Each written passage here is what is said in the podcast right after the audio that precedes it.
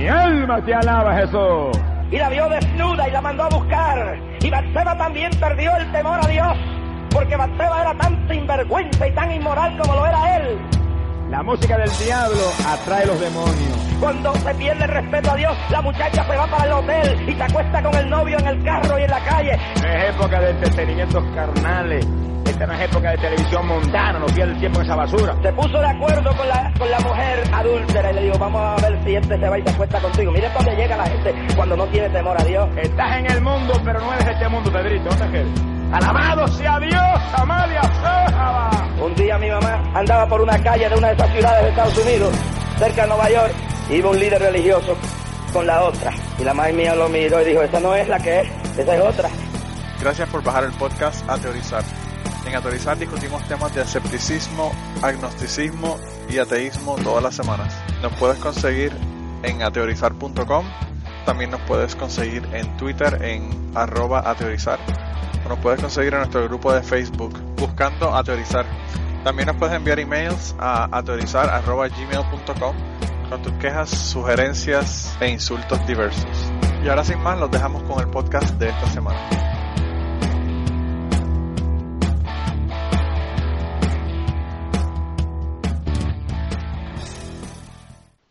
Bienvenidos al podcast Autorizar número 183. Esta semana estamos todos por aquí, eh, pero comenzamos con Blanca. ¿Cómo estás, Blanca? Bien, bien, muy bien. Estoy contenta porque hoy ha hecho sol después de 2.527 días lloviendo. Eh, Noé, eres un loser. En Galicia lo tuyo no es nada. Y, y nada, he aprovechado, me he ido a la playa a pasear con mi niña y con mi Ya. familia y nada, muy bien. Ya vi las fotos, ya vi las fotos y, y me da me da cosa cada vez que veo fotos de playa porque me estoy tan lejos. Claro, pobrecillo. No sé cómo lo soportas.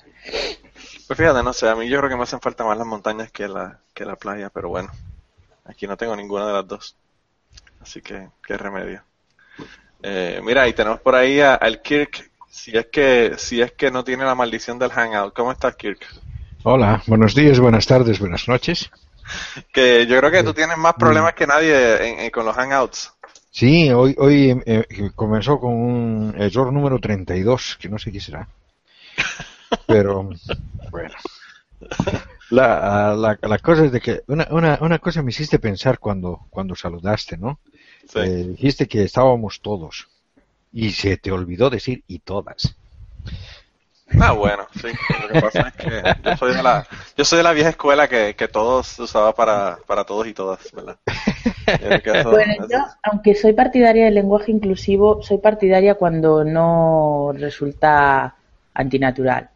No, pero eh, sa- sa- sabes de que, eh, de que la real lengua, que la, la, sí, no la RAE, Sí. ah, ha sacado una crítica contra la costumbre que tenemos los sudamericanos. En realidad se refería a los discursos que solía dar la presidenta de la Argentina, en la que comenzaba siempre diciendo a todos y todas. y le- le- le- se, se quejó de eso, o sea, de que en el, en el todos no, no hay no hay una cuestión de género. o sea bueno, A ver, no nos vamos a poner aquí a hablar de lingüística, De pero todos modos, seguimos hablando de la, lingüística. la gramática dice eso, pero es una gramática machista, porque lo que no se nombra no existe. Lo que pasa No, es que no yo solamente eso, entiendo, Blanca. Eh, lo- La Real Academia son chorre de viejos hombres. Claro. Yo entiendo que no es funcional hablar así, no es funcional. Entonces yo soy Sí. partidaria de hacer cosas como utilizar expresiones colectivas, en vez de decir los profesores, el profesorado, el alumnado en vez de los alumnos, que es economía lingüística y no cuesta nada. Pero ya lo de todos y todas, eh, a mí me resulta un poco... Eh, demasiado, Eh, demasiado, ¿verdad? Sí, pero puedo- Sí, otra demasiado, o sea, cosa que a mí me jode es cuando me escriben. molesto hablar así, entonces no lo hago. Cuando, a mí lo que me jode también es cuando ponen X. LXS para decir los y, y- y las. Me gusta más la arroba. Es, es, es- es la arroba, es más, más eh, a mí me gusta más la arroba, pero la X me jode la vida. Mira, pero se- vamos a invitar a Ángel a la conversación. Oh, sí, Ángel, nos olvidamos de Ángel. ¿Cómo estás, Ángel? Pues estoy co- contento y contenta. Ah. Aquí no te cosas que no te corresponden. bueno, no, no, no, que sabe Blanca, quizás él tiene como Claro. Hulk una transformación en algún momento de su vida. Es Quizá como el rollo algo de, estamos embarazados. No, perdona, chata, la que está preñada soy yo. Claro. Tú no estás preñado. Tú estás esperando un hijo, pero la preñada soy yo. O vas a tener Sí. tu náuseas, hemorroides y todas esas cosas, ¿no? ¿Verdad? No, no, Ah, no. hay algunos que los tienen. Sí. Pero yo creo que no tiene que ver con el embarazo, que, que- Yo cre- yo creo que ya los tenían de antes. sí, sí, sí. Eh, Estaban siendo solidarios desde antes de que la mujer quedara embarazada. Mm. Ah, bueno, pero ya empezamos hablando de hemorroides. Qué éxito este, este podcast. eh. Arrancamos con el pie derecho. Si no decimos así alguna cochinada, perdemos público. Sí, sí, sí. Yo creo que por eso es que le gustamos tanto a la gente. Esto es pa- para nuestros fans. Realmente a nosotros no nos apetecía. Nada, Sí, sí, sí. nosotros en realidad somos como súper finos. Mira, dicen, dicen que los, que los eh, boricuas siempre terminan hablando de mierda y yo creo que viene de España, ah, me acabo de dar cuenta. Sí, sí. Parece que viene de, de- de más allá, ¿verdad? Mm. Eh, es algo que, que heredamos de España. Mira, antes de comenzar, yo quería, eh, o, antes de comenzar con los temas y eso, ¿verdad? Yo quería comentarle, yo puse un enlace en, en el grupo de, de Facebook sobre el podcast de eh, Sam Harris, ¿verdad? Hacía tiempo que lo tenía pendiente porque el podcast, bueno, eh, con el título que tiene el podcast, pues uno dice, wow, eh, tengo que escucharlo, ¿verdad? Definitivamente. El podcast eh, salió hace unas semanas atrás, pero se llama The Best Pod- Podcast Ever, el mejor podcast de todos los tiempos, ¿verdad? Eh, y, y yo no sé si es que a Sam Harris es masoquista o si es que le encanta el drama. Pero bueno, el podcast este es sobre él discutiendo con un tipo que alega que las cosas que hacen, ¿verdad? Eh, los musulmanes eh, como actos terroristas, como lo que pasó con Salman Rushdie, Charlie Hebdo, eh, los, los eh, daneses, ¿verdad? Que asesinaron por los por los dibujos del profeta y toda esta gente, supuestamente el tipo lo que alega es que es una cuestión política y no es una cuestión religiosa. Y entonces Sam Harris tiene un podcast de tres horas discutiendo con este tipo, que es la cosa más frustrante. y yo estoy seguro que él estaba, ¿verdad? Eh, en ese en ese modo de estar frustrado con la conversación. Pero es de estos tipos que tú no puedes convencerlo de ninguna manera, aunque te están diciendo, te, te están dando puntos para sostener tu, tu punto, ¿verdad? Para a tu, a tu favor.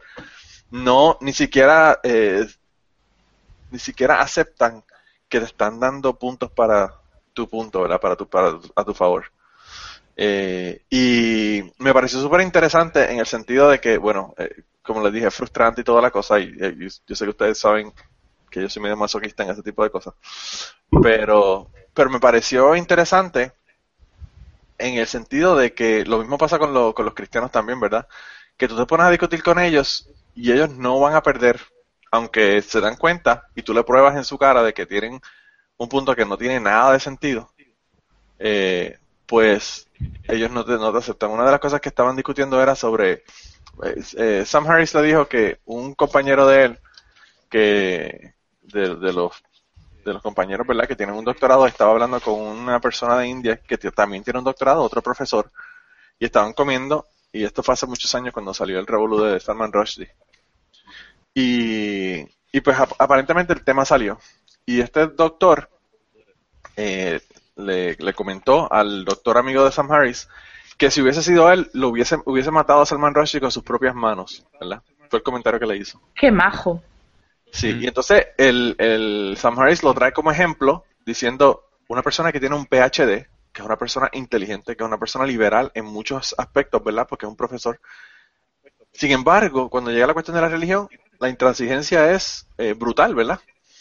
Y entonces el tipo, el tipo, el ejemplo que pone es, o lo que le dice, mira, yo tengo un amigo, ¿verdad? Que, que también es una persona súper liberal en cuestiones políticas y todo lo demás, pero pues él está a favor de, a favor, a favor de apedrear, ¿verdad? A, a las mujeres por, por cuestiones de honor, ¿verdad? Que es una de, la- de, los, de las cosas que plantea el Islam. Y Qué entonces- majo, ¿eh? Entonces Sam, eh, él lo, trae, él lo trae como punto para decir que es una cuestión política y no religiosa. Y Sam Harris le dice, ponte a pensar, si una persona liberal, y aunque no sea liberal, ¿verdad? Una persona eh, normal, ¿verdad? De una sociedad como esta, eh, ¿por qué razón política esta persona va a matar a su hija, por ejemplo, porque le, daña el honor de la familia? Y entonces el tipo le dice, no, no, lo que pasa es que esto, esto no tiene nada que ver con, con religión. Y entonces le dice, pero si tú sacas la religión, el tipo no mata a su hija porque la idea viene del Corán. Claro. Y el tipo sigue insistiendo que no, que eso no tiene una, una cosa que ver con la otra, que los problemas son políticos, que si que Arabia Saudita, que si el califato, que si...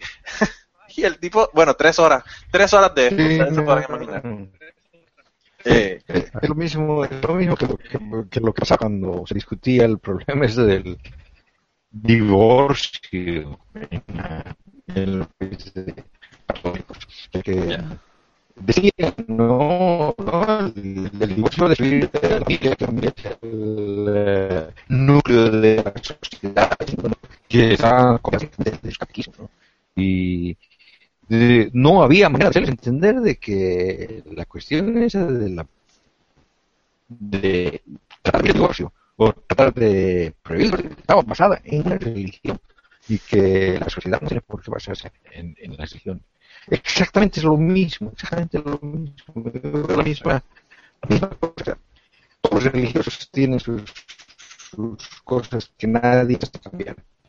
claro, claro. Yo, yo- se te- no se te está escuchando bien, Kirkigan. No, Pero lo que te entendí fue que con la cuestión del divorcio sí es lo mismo. Y no solamente con eso, el- ellos también hablan de otras cosas, ¿verdad? De, otro, de otras cosas de la religión, por ejemplo, como matar a la gente por apostasía.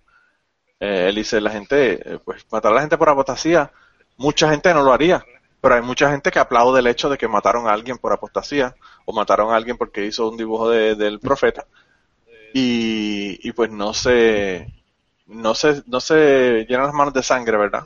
Pero apoyan estas ideas, ¿verdad? es como cuando mm, algún cristiano de las diferentes denominaciones se siente atacado y, y salta con la típica cosa de eh, con los musulmanes nos metéis, que es como, eh, o sea, no os atrevéis a meteros con los musulmanes porque ellos os matan. Claro. Y es como, ¿qué pasa? Te da envidia. a ti te gustaría también poder. es como que Yo- tienen envidia de integrismo, que Oh, ya ellos ya no lo pueden ejercer.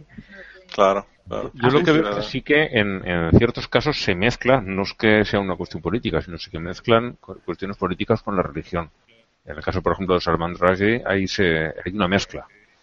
Claro, claro. Están los dos aspectos. Pero el otro caso que sacaba Sam Harris de, de matar a la hija o, o matar a uno por apostasía, ahí la política, pues es, es cierto, ahí no entra para nada. El- claro, y me, claro. me sorprende que, que no sean capaces de verlo, porque realmente es que es, está- a mi entender, está clarísimo. O sea, Y el tipo este se ve que es un tipo que es inteligente. La razón por la que lo invitó, la razón por la que lo invitó a su podcast fue porque él hizo una crítica de su libro, de su último libro. Y entonces, eh, a él le pareció fuerte la crítica, ¿verdad? Y, y, y parecen do- dos chamaquitos de, de- de escuela superior eh, discutiendo, ¿verdad? Insultándose con palabras bonitas. Pero el muchacho está estudiando leyes, o sea que el muchacho tampoco es un morón, el muchacho es uno, un, cha- un chamaco inteligente.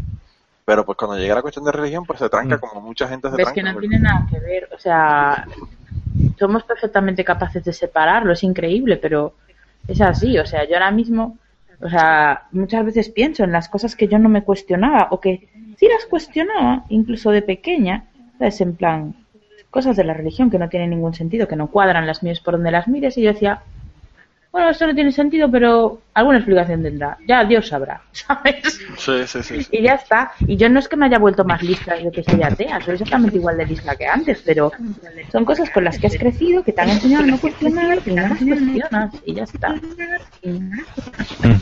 No, un- una cuestión bien, bien que ejemplifica esto es esa cuestión de darles pena de muerte a los ateos. O sea, que se, dentro de las leyes de su país, pero no tiene nada que ver con política. Eso es religión. Eso está dictado directamente el Corán a, a sus leyes. Kirkian, yo no sé qué vamos a hacer, pero va a tener que yo creo que igual tendría que salir y volver a entrar, porque vamos. Sí, porque no... Hay que no ser traductora para... Sí. Entonces, parece Ok. que está hablando en... Ok, eh, salgo y vuelvo a entrar entonces. Parece porque- que está hablando borracho desde dentro de un agujero negro. Dentro de un agujero negro, me encanta.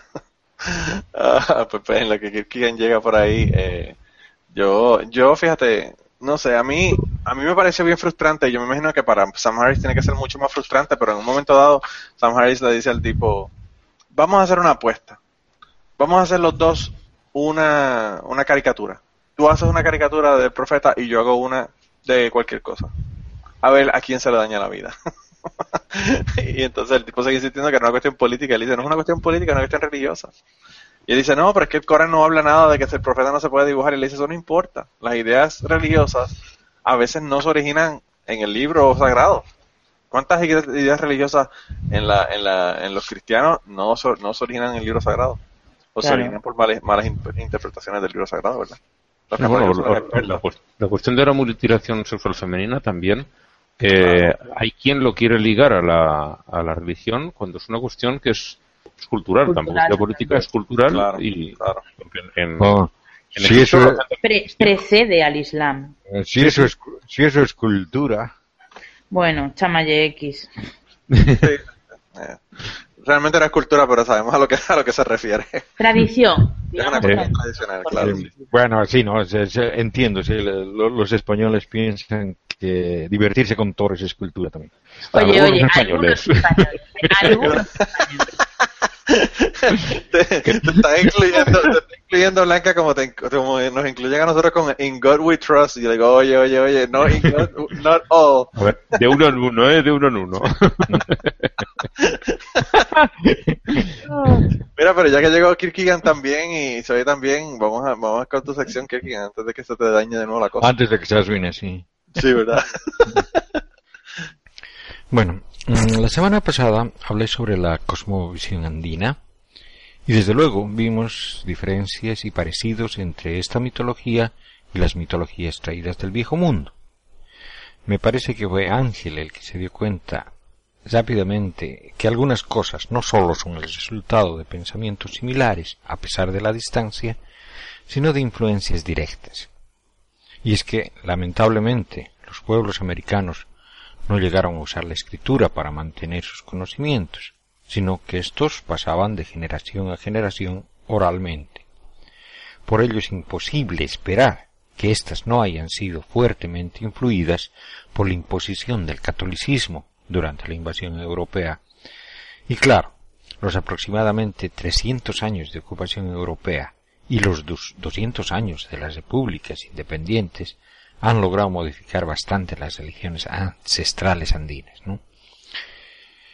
Bueno, se dice que la historia la escriben los vencedores, pero en cuanto al desarrollo social, la imposición de una determinada cultura sobre otra existente no resulta en la desaparición de la forma de vida derrotada, sino más bien su adaptación dentro de la vencedora. Eso lo vimos recientemente en la Unión Soviética, donde bajo la dictadura del proletariado, o lo que se le quiera llamar al stalinismo, las religiones fueron duramente contenidas.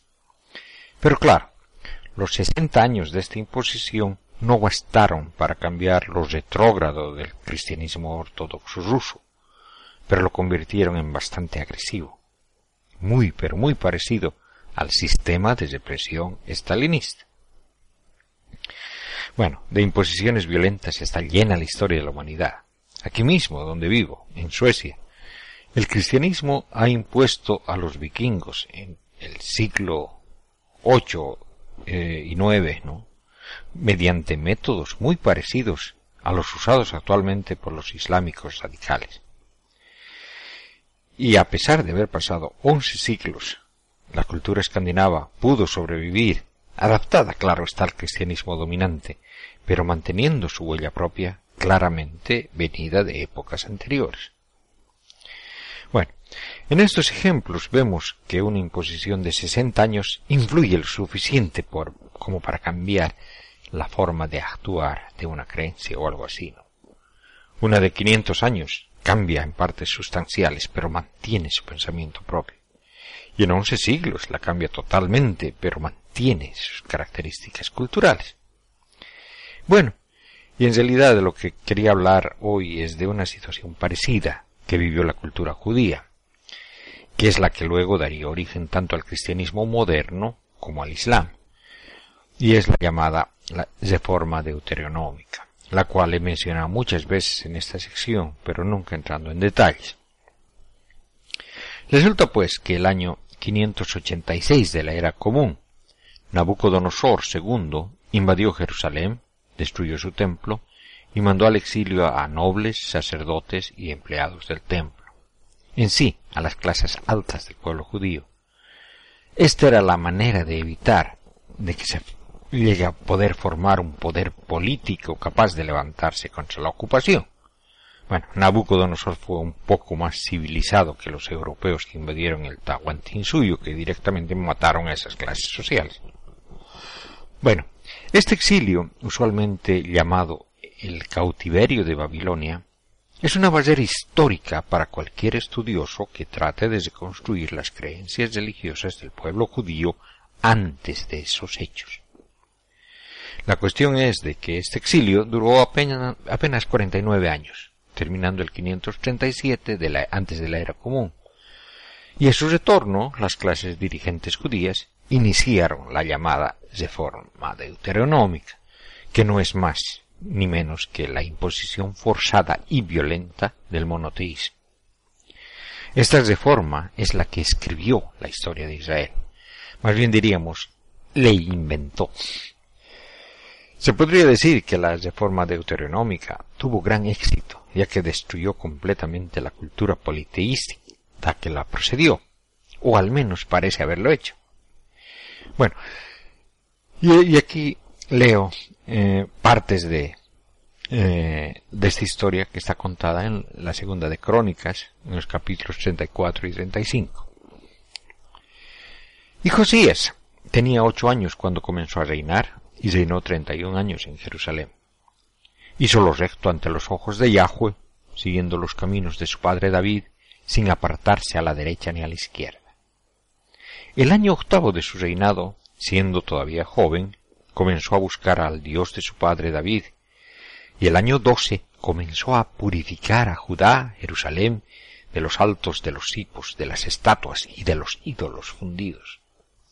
Deshivaron en su presencia los altares de los Baales, hizo arrancar de los altares los aromas que habían sobre ellos y rompió los hipos, las imágenes y los ídolos fundidos, reduciéndolos al, a polvo que esparció sobre la sepultura de los que habían ofrecido sacrificios.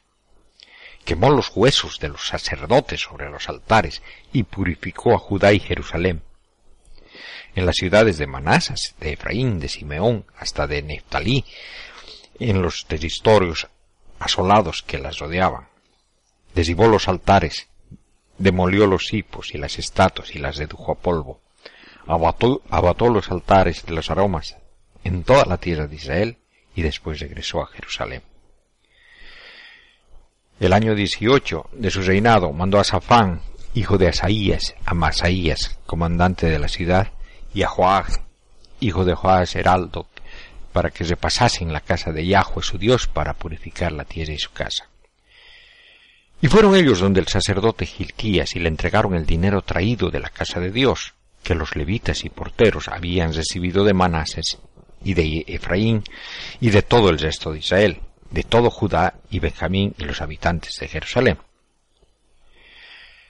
Lo pusieron en las manos de los que hacían el trabajo los encargados de la casa de Yahweh, y estos se los dieron a los obreros para reparar y restaurar la casa.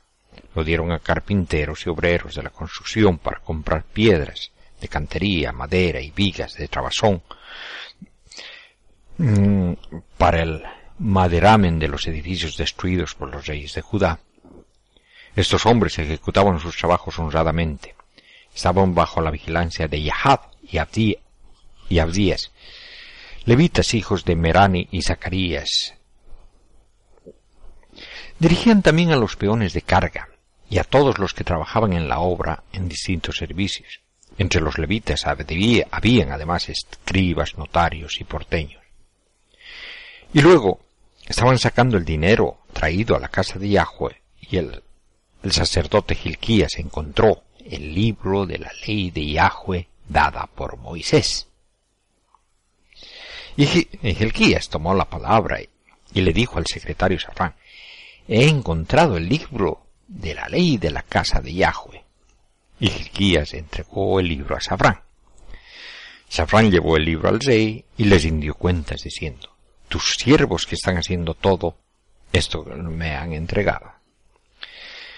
Bueno, en realidad, en lo que pasa aquí, la historia dice que primero Josías eh, destruyó realmente todo lo, todos los elementos de culto a otros dioses y luego encontró el libro de la ley de Yahweh, convenientemente, y la historia en realidad termina con que Josías celebró una Pascua en honor a Yahweh en Jerusalén, inmolaron la Pascua el día 14 del primer mes, estableció a los sacerdotes en sus ministerios y los animó al servicio en la casa de Yahweh. Bueno, eh, estos mismos hechos están retratados de una manera diferente en Segundas Reyes capítulos 22 y 23 y también la leo por partes. Josías tenía ocho años cuando comenzó a reinar y reinó treinta y un años en Jerusalén. El nombre de su madre era Yedida, hija de Adías de Bosat, de Boscat. Hizo lo recto ante los ojos de Yahweh y anduvo enteramente por el camino de David su padre, sin apartarse ni a la derecha ni a la izquierda. En el año dieciocho del rey Josías, envió el rey al secretario Safrán, hijo de Asalías, hijo de Mesulán, a la casa de Yahweh, diciendo, Sube donde Gilquías, sumo sacerdote, para que funda el dinero llevado a la casa de Yahweh y que los guardianes del umbral han recogido del pueblo. Y que se ponga en manos de los que hacían las obras, los encargados de la casa de Yahweh, y que ellos den a los que trabajan en la casa para hacer las separaciones en la casa de Yahweh a los carpinteros y obreros de la construcción y albañiles para comprar maderas y piedra de cantería para la separación de la casa. Pero no les pides cuenta del dinero que pone en sus manos, porque se portan con fidelidad. Bueno, el sumo sacerdote Gilquías le dijo al secretario Safrán, he hallado en la casa de Yahweh el libro de la ley. Gilquías entregó el libro a Safrán, que lo leyó. Fue el secretario Safrán al rey y les dio cuentas diciendo, tus siervos han fundido el dinero de la casa y lo han puesto en las manos de los que hacen las obras, los encargados de la casa de Yahweh. Y después el secretario Safrán anunció al rey, el sacerdote Gilquías me ha entregado este libro. Y Safrán lo leyó en su presencia. Y cuando el rey oyó las palabras del libro de la ley, rasgó sus vestiduras y ordenó al sacerdote Gilquías, hijo de Safrán, Acó, hijo de Micaías, al secretario Safam y Asaías, ministro del rey. Id a consultar a Yahweh por mí y por el pueblo y por todo Judá acerca las palabras de este libro que se ha encontrado, porque es grande la cólera de Yahweh que se ha encendido contra nosotros, porque nuestros padres no escucharon las palabras de este libro, haciendo lo que está escrito en él. Bueno, y el sacerdote Gilquías, Ahikam, Akor, Sacram, Asías fueron donde la profetisa Huldá, mujer de Salum, hijo de Tubá, hijo de Jarquías, encargada del vestuario, y vivía en, que vivía en Jerusalén, en la ciudad nueva, y ellos le hablaron. Y ella les respondió, Así habla Yahweh, Dios de Israel, decid al hombre que les ha enviado a mí, así habla Yahweh, Voy a traer el mal sobre este lugar y sobre sus habitantes según las palabras del libro que ha leído el rey de Judá. Porque ellos me han abandonado y han quemado incienso a otros dioses, y citándome con todas sus obras de sus manos, mi cólera se ha encendido contra este lugar y no se apagará. Y al rey de Judá, que os ha enviado a consultar a Yahweh, le diréis, así dice Yahweh, Dios dice él, las palabras que has oído. Bueno, entonces el rey hizo convocar a todos los ancianos de Judá y Jerusalén, subió a la casa de Yahweh con todos los hombres de Judá y todos los habitantes de Jerusalén, los sacerdotes, los profetas y todo el pueblo, desde el menor al mayor, y leyó en sus oídos las palabras del libro de la alianza hallado en la casa de Yahweh. Y el rey estaba de pie junto a la columna, hizo presencia de Yahweh, la alianza para andar tras de Yahweh y guardar sus mandamientos, sus testimonios y sus preceptos con todo el corazón y todo el alma. Y el rey ordenó a Gilquías, el segundo de los sacerdotes, y a los encargados del umbral, que sacaran del santuario de Yahweh todos los objetos que habían hecho para Baal, para Ashera, para todo el ejército de los cielos, y los quemó fuera de Jerusalén en los siervos del Sealtrón, y llevó sus cenizas a Betel. Suprimió los sacerdotes paganos que pusieron los reyes de Judá y que quemaban incienso en los altos de las ciudades de Judá y en los contornos de Jerusalén, a los que ofrecían incienso a Baal, al sol, a la luna, a los astros celestes y a todo el ejército de los cielos. Sacó la ashera de la casa de Yahweh fuera de Jerusalén, al torrente de Cedrón, la quemó allí en la torrente de Cedrón, la redujo en cenizas y le arrojó las cenizas a las tumbas de los hijos del pueblo.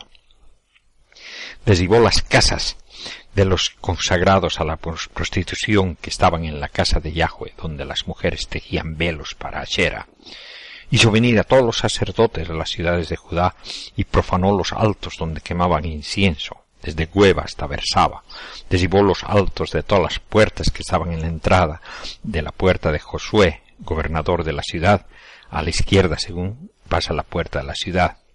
Con todo esto, los sacerdotes de los altos no podían acercarse al altar de Yahweh en Jerusalén, porque comían los panes asimos en medio de sus hermanos.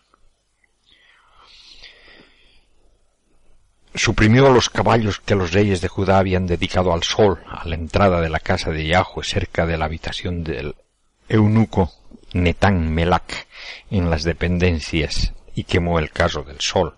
Los altares que estaban sobre el tejado de la habitación superior de Hax que hicieron los reyes de Judá y los altares que hizo Manasas en los dos patios de la casa de Yahweh. El rey los derribó y los rompió allí y arrojó sus cenizas al torrente Cedrón. El rey profanó los altos que estaban frente a Jerusalén, al sur, al monte de los olivos, que Salomón, rey de Israel, había construido, a Astaré, monstruo abominable de los sidonios, a Quemos, monstruo abominable de Moab, y a Milcom, abominación de los amonitas. Rompió las estelas, cortó los cipos y llenó los entre, de los de huesos humanos. También el altar que había en Betel en el alto que hizo a Jeroab, hijo de Nebat, que hizo pecar a Israel. Derribó ese altar desde lo alto y rompió las piedras y las redujo en polvo y quemó el cipo. Volvió la cabeza a Josías y vio los sepulcros que habían allí en la montaña y mandó a tomar los huesos de las tumbas y los quemó sobre el altar profanándolo, cumpliéndose así la palabra de Yahweh que había dicho al hombre de Dios cuando Jehová estaba al pie junto al altar durante la fiesta. Josías se volvió y vio la tumba del hombre de Dios que había dicho estas cosas y dijo, ¿Qué monumento es este que veo? Y los hombres de la ciudad respondieron, es la tumba del hombre de Dios que vino a Judá y anunció estas cosas que has hecho contra el altar de Betel. Y dijo él, dejadle en paz, que nadie toque sus huesos, y salvaron sus huesos junto a los huesos del profeta que vino de Samaria. Bueno, o sea que continúa mostrando toda esa barbarie y termina obviamente con no se había celebrado una Pascua desde los días de los jueces y tan solo el año 18 del rey Josías se celebró una Pascua así en honor a Yahweh en Jerusalén. Bueno, los dos hechos más importantes del reinado de Josías se diferencian en detalle. Bueno, el descubrimiento del libro de la ley para renovar el pacto y la destrucción de todos los rastros de, culto a dioses ajenos a Yahweh. Eh, están colocados en, en diferente orden en, los dos relatos. ¿eh? Y bueno, la celebración de la Pascua grandiosa para terminar. En realidad, no, no, no podemos decir qué, qué es lo que pasó en ese tiempo. Lo que sí queda claro es que el monoteísmo fue impuesto al pueblo judío de manera violenta. Y queda claro también que el supuesto descubrimiento del libro de la ley, es el Pentateuco, son los primeros cinco libros de la Biblia, no es más que una manera de autorizarse a sí mismo a reescribir la historia con una clara agenda del monoteísmo ya, ya vista, que uno, uno en realidad no puede leer estos párrafos de otra manera. Y claro, si los objetivos de los deuteronomistas eran la historia sagrada, el éxodo, los hechos salvadores de Yahweh, la exclusión de otros dioses, entonces queda claro también que cualquier práctica religiosa anterior no tiene chance de sobrevivir, y mucho menos de ser mencionada en la historia oficial. Y es por ahí donde se perdió la religión de antes del exilio babilónico. Y claro, entonces aparecen preguntas inmediatamente. ¿Por qué Moisés no es parte de la religión de los profetas de antes del exilio? Y parece incluso que Moisés no aparece mencionado en ningún escrito anterior al exilio. ¿Cómo podríamos obtener una imagen de lo que haría Israel antes de que el Antiguo Testamento haya sido editado y transmitido por los reformistas deuteronómicos? ¿Qué es lo que realmente modificaron? ¿Y cómo? Bueno, primero, desde luego algo que también hemos visto con esto de la cosmovisión andina, antes y después de la invasión, y es que se impone la ley sobre la sabiduría. Mirad cómo Yahweh mi Dios me ha mandado. Yo os enseño preceptos y normas para que los pongáis en práctica en la tierra en la que vas a entrar para tomarla en posesión. Guardadlos y practicadlos, porque ellos son vuestra sabiduría, vuestra inteligencia los ojos de los pueblos, que cuando tengan noticia de todos esos preceptos dirán, cierto que esta es una gran nación, es un pueblo sabio e inteligente. Eso está en Deuteronomio. Y claro, sabemos cuál es la nueva ley impuesta, pero desconocemos la sabiduría a la que estás emplazando. Bueno, en segundo lugar, se estaba imponiendo el Dios que puso su ley y que dejó completamente de legislar, dejando ese trabajo a los sacerdotes. El Dios deuteronómico deja todo en manos de la clase sacerdotal. Ya no envía ángeles, ya no se comunica con nadie de manera sobrenatural. Eso lo hacía antes, en el pasado. Pero ahora que tenemos el libro de la ley y los sacerdotes y los, y los tenemos a los sacerdotes y a los ancianos para decidir casos difíciles. Bueno, otras de las cosas que saltan a la vista es desde luego que la, que la evidencia que aparece en material fuera de la Biblia, extra bíblico. Por ejemplo, el primer libro de Enoch, en el que se describe el tiempo del exilio y de la restauración, como un tiempo de terrible apostasía, en la que se despreció la sabiduría y la impureza fue instalada en el templo, al leer sobre este tiempo en Enoch, uno puede, al leer sobre estas cosas en Enoch, uno se da cuenta directamente que se está hablando de la reforma deuteronómica. Bueno, y lo sabemos. Esta reforma alteró completamente la religión de Israel. Pero la religión preexistente ah, fue conservada. Y esto por sectas marginales, ¿no? Aquellos que escribieron Enoch y otros relatos así parecidos, ¿no? que mantenían ese concepto de sabiduría que los deuteronomistas habían subsumado bajo la ley.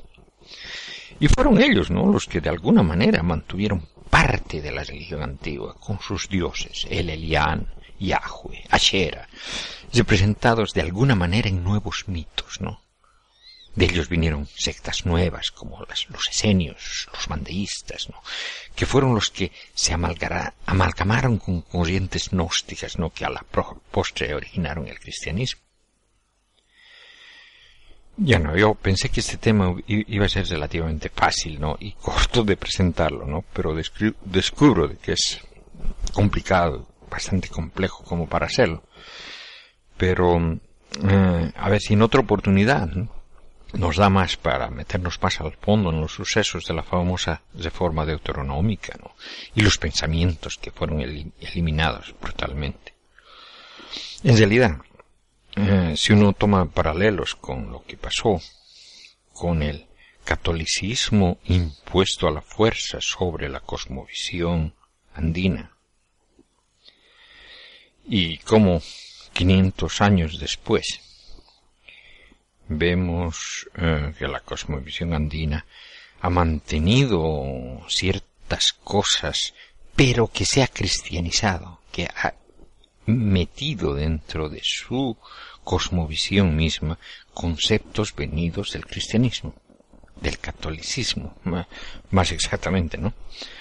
Mm, lo mismo vemos con esta reforma deuteronómica que para la época en eh, del primer siglo también habían pasado unos 500 años de, de su brutal eh, aparición y vemos que ahí aparecen, digamos, los, estas sectas de los esenios, eh, los gnósticos, eh, bueno, las corrientes gnósticas aparecen en otros lugares, pero comienzan a influir y, existe esa mezclazón que resulta en el cristianismo. Y el cristianismo no es más que eh, una forma nueva de entender la religión anterior al judaísmo. El judaísmo fue impuesto, el monoteísmo fue impuesto a la fuerza por por eh, los reformistas, por el Josías para comenzar, pero en el siglo I nuevas corrientes llegaron tomando la religión que había antes, en la que el Elián era el padre de los dioses y Yahweh era su hijo. Jesucristo, en realidad, era tomado originalmente como un avatar de Yahweh, no como el hijo de Yahweh, sino como el hijo de El Elián. O sea que, digamos, um, eh, este tema, como, como les dije, es bastante, bastante complejo y bastante interesante, fascinante además para ver cómo han ido evolucionando las religiones. Y, y como ven, hay mucho hay mucho paralelo entre cosas que han pasado en diferentes continentes. Bueno, lo dejo eso y eso es todo por hoy. Bueno, entonces, eh, Ángel, esta semana no tienes eh, la sección porque no, encontraste nada, nada. No, lo, más, lo, más llamativo es unos santos que eran siete hermanos que los mataron uno a uno delante de su madre solo porque ella le pedían que dijera que, que renegara del cristianismo y no, no, no, no, de ninguna de las maneras, ni siquiera de palabra. O sea, ella no sabe hacerlo de verdad, ni siquiera de palabra y vio cómo los mataban muertes horrorosas los siete, uno tras de otro. Wow. En fin, mm, que tampoco era una historia así como para comentar. La única cuestión es que mm, si eso lo daban como vidas ejemplares, como es el, el comportamiento que hay que tener, eh, realmente esta gente tiene una, un problema de, sociopatía. Porque si eso les parece un, lo ponen como ejemplo, a esta gente es la que tienes que imitar. Pues, pues mira, eh, Ángel, yo cuando yo estaba en el colegio católico, ¿verdad? Una monja en un momento dado, en la clase de religión, habló sobre alguien, no me acuerdo quién era la persona, si era un santo o qué rayos era, pero habló de que de una, alguien fue a una escuela, me parece que fue, y estaban como que torturando a los niños para que, para que renegaran el cristianismo, ¿verdad? Y le, y le ponían con un cuchillo, se lo metían en el oído, para que, para que renegaran, ¿verdad? El, el, el cristianismo, y ninguno lo hizo, ¿verdad? Entonces, ella está haciendo este cuento, y yo lo que estoy pensando es, número uno, qué pendejos, porque no renegaron el cristianismo aunque sea de mentira. Sí. Para que no le hicieran eso. Y la otra cosa que pensé fue, ¿quién carajo va a ir a una escuela a torturar a unos niños para que renieguen su fe? Sí, sí, sí.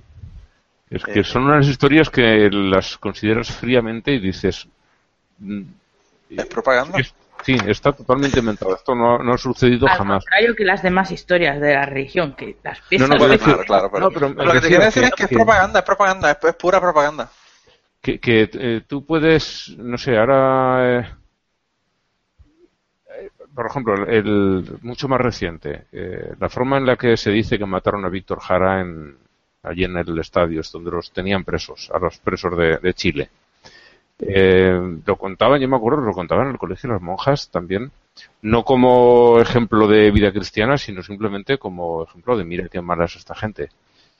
Y, es algo que mm, no sé si podría comprobar, si quedaron testigos, si los mataron a todos, cómo llegó a salir la historia de, ese estadio. Eh, pero, digamos, es algo próximo y que se podría más o menos comprobar. Eh, lo de estos otros, lo de los santos, es imposible de comprobar porque, al fin y al cabo, eh, son historias de, eh, a lo mejor, está concretamente de los, de los siete hijos que los matan desde el siglo segundo o tercero. O sea, eh, no- eh, son claramente inventadas en una época en la que no se puede comprobar nada. Pero que, que es, tienen muy poco, como decías tú, ¿quién va a entrar a una escuela a hacer esto? ¿Por qué cogen a una madre y matan a sus hijos para que la madre reniegue del cristianismo y, y los niños también y, y ninguno accede? No sé, eh, es de verdad, no, tenían un poquito más de imaginación, buscar algo más, más coherente. Porque ya no solo la cuestión de que que no. De- evidentemente es inventado. Es que ni siquiera tiene la más mínima coherencia. Porque no, no, no tiene sentido. Por ningún lado. En fin. Bueno, es- esa es la única historia que he visto que, que era un poquito más original, pero la verdad es que era horrorosa y tampoco había por donde sacarle un, un poquito de punta. Así que hoy he preferido dejar la sección a un lado. Es como, me recuerda un poco lo, lo mucho que se repiten las historias estas de los santos torturados y tal. Me recuerda un poco a esas historias que cuentan siempre los, ¿cómo se llaman, hombre? Ah, los apologistas, que siempre cuentan que coincidieron en un avión, en un congreso, Sí. en lo que sea, con un profesor de una prestigiosa universidad y que al final claro. lo acabaron conduciendo.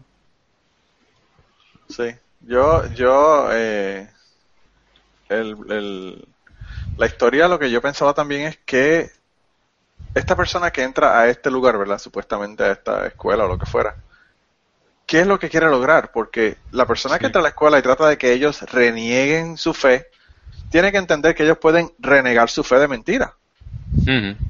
Entonces, ¿cuál es el propósito, verdad?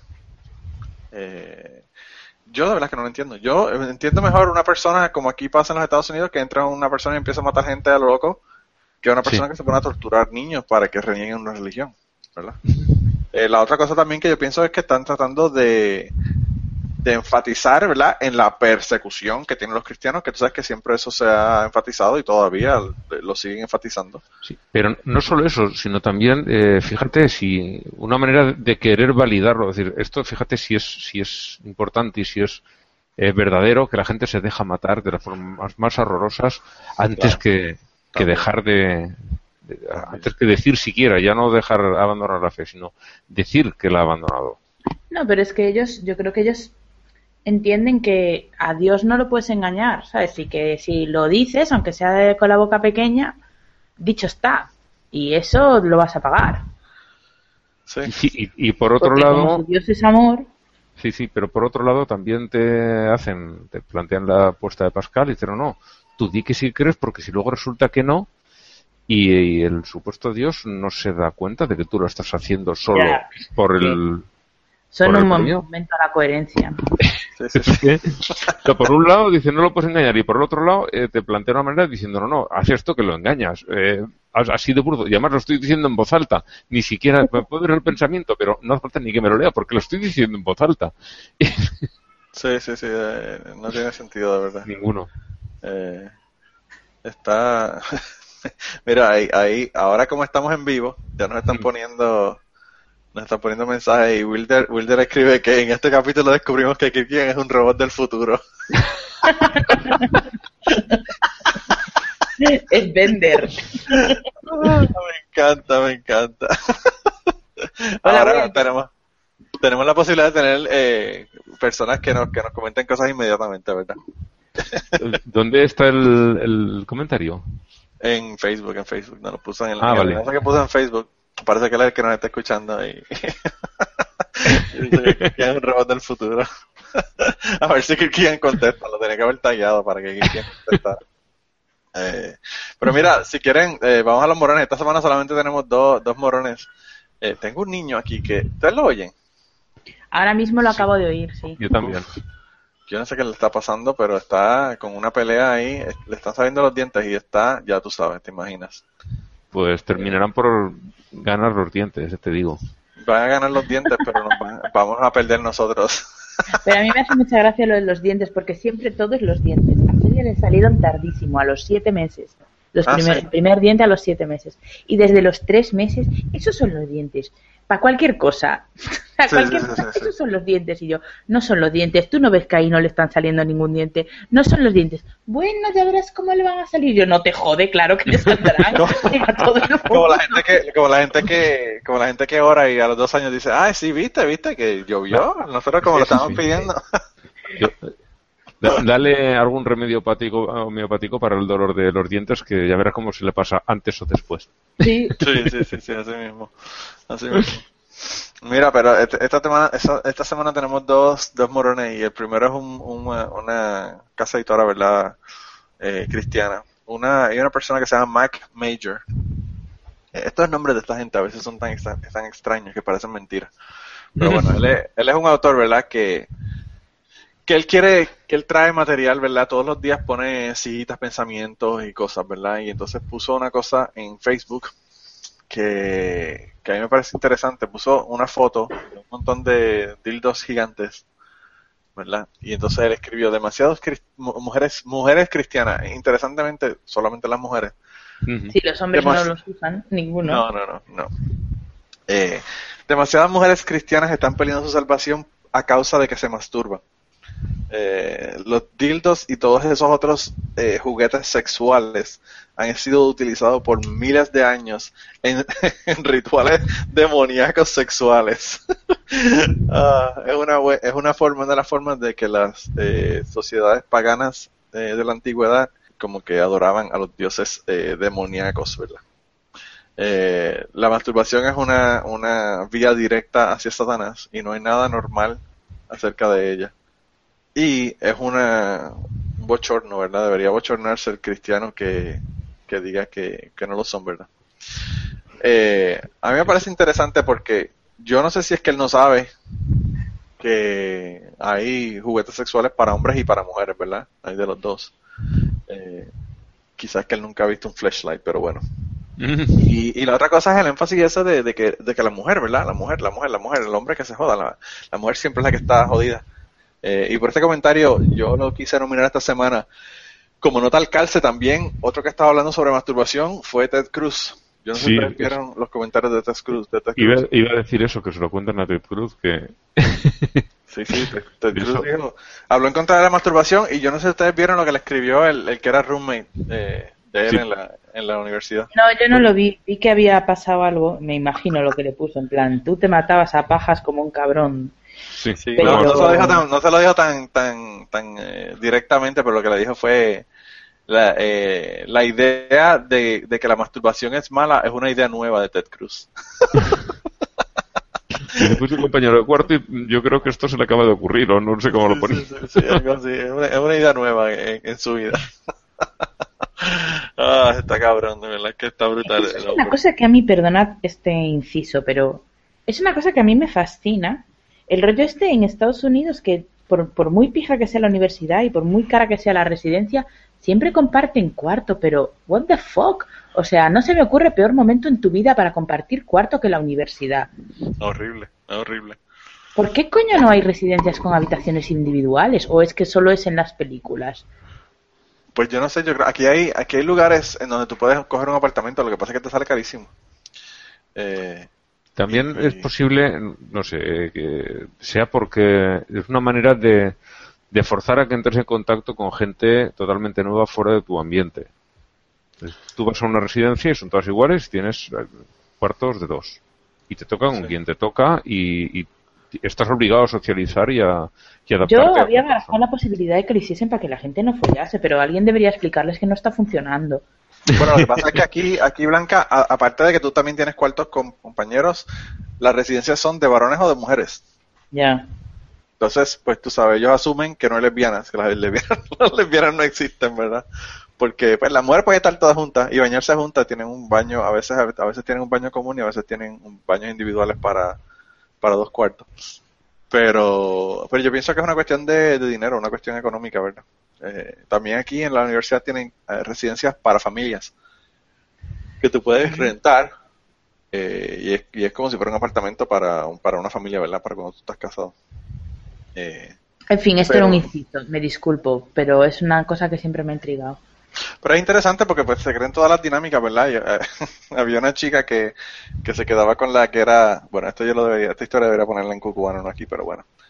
Eh, ya que salió el tema aquí, había una chica que, que, que era la roommate de que era la, la que era mi esposa, ¿verdad? Mi, mi, mi ex esposa, cuando ella estaba en la universidad. Ella se quedaba en una residencia.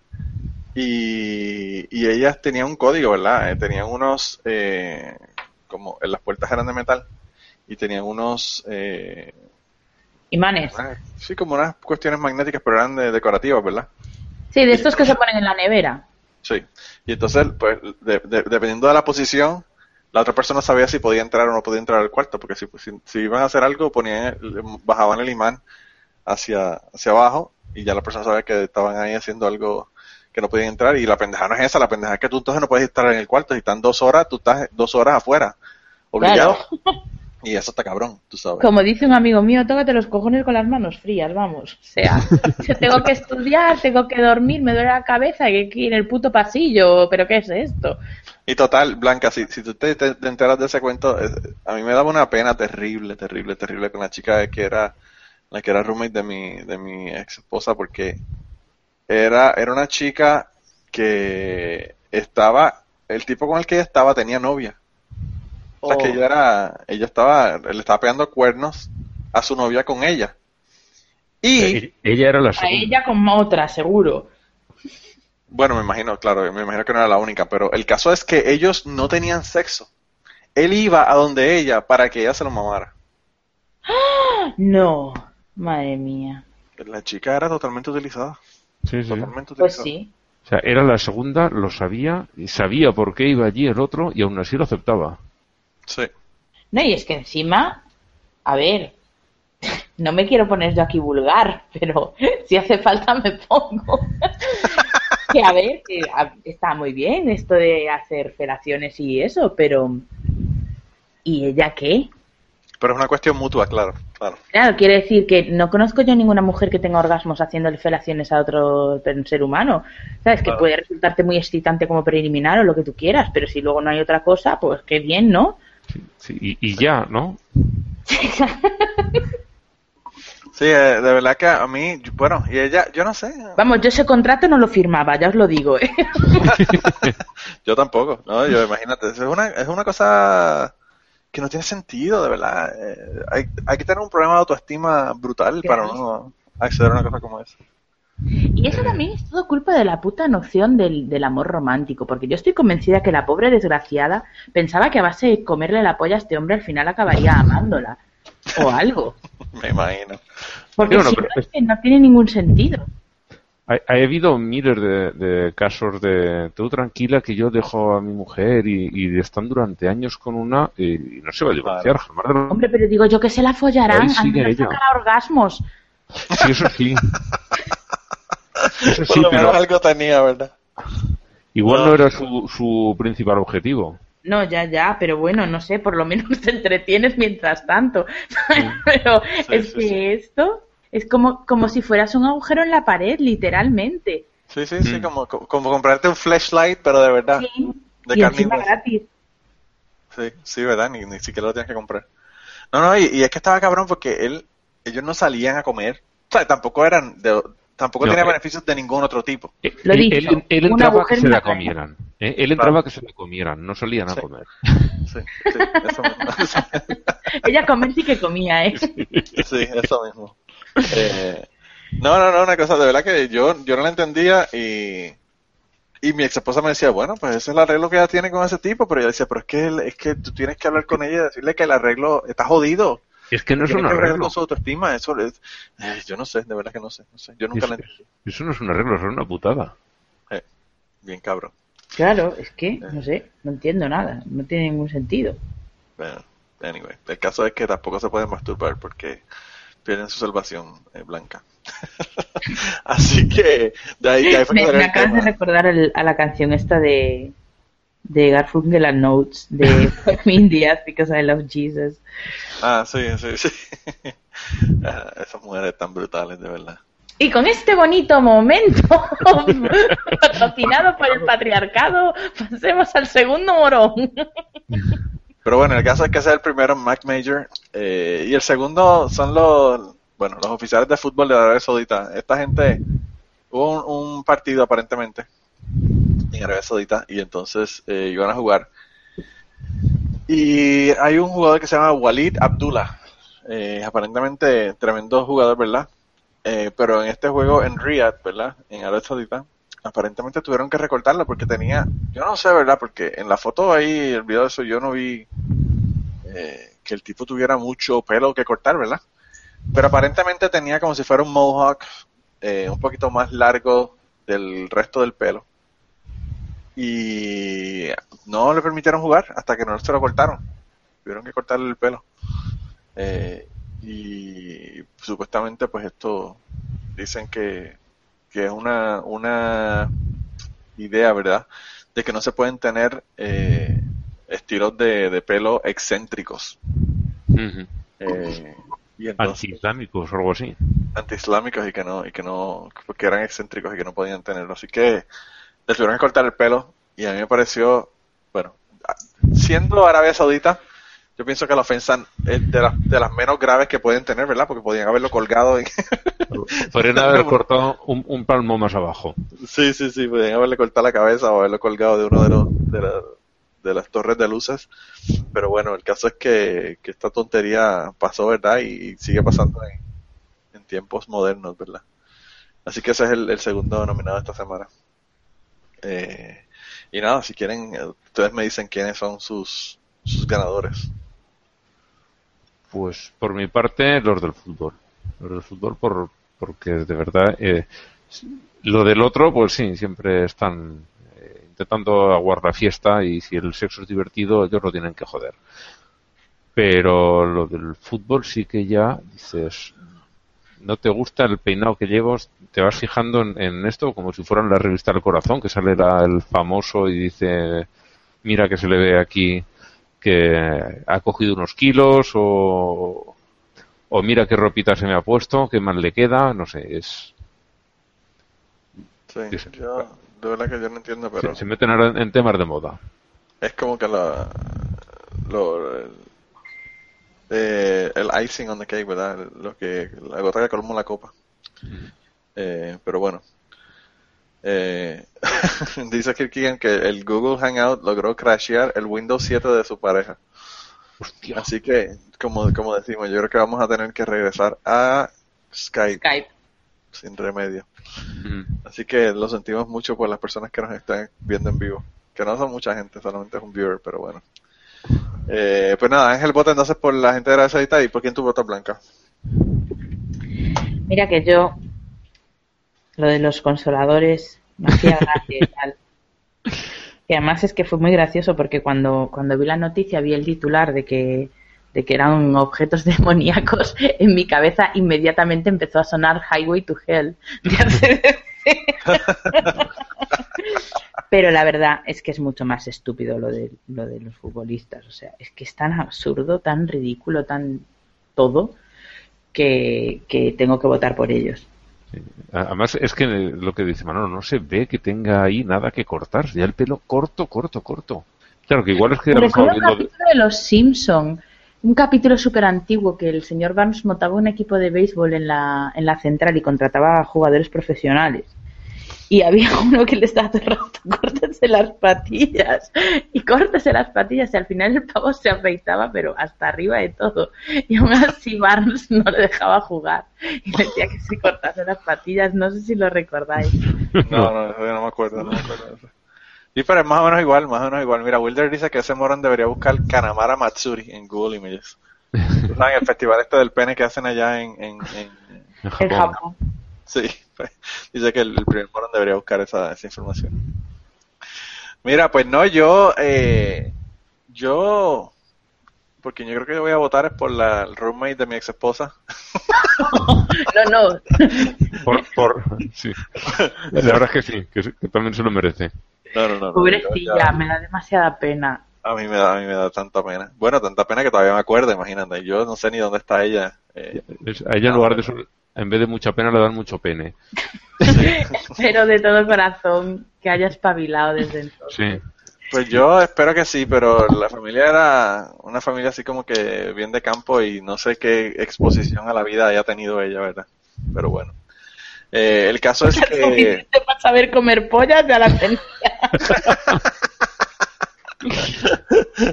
bueno, pues exposición a, a la normalidad, ¿verdad? Que es algo normal.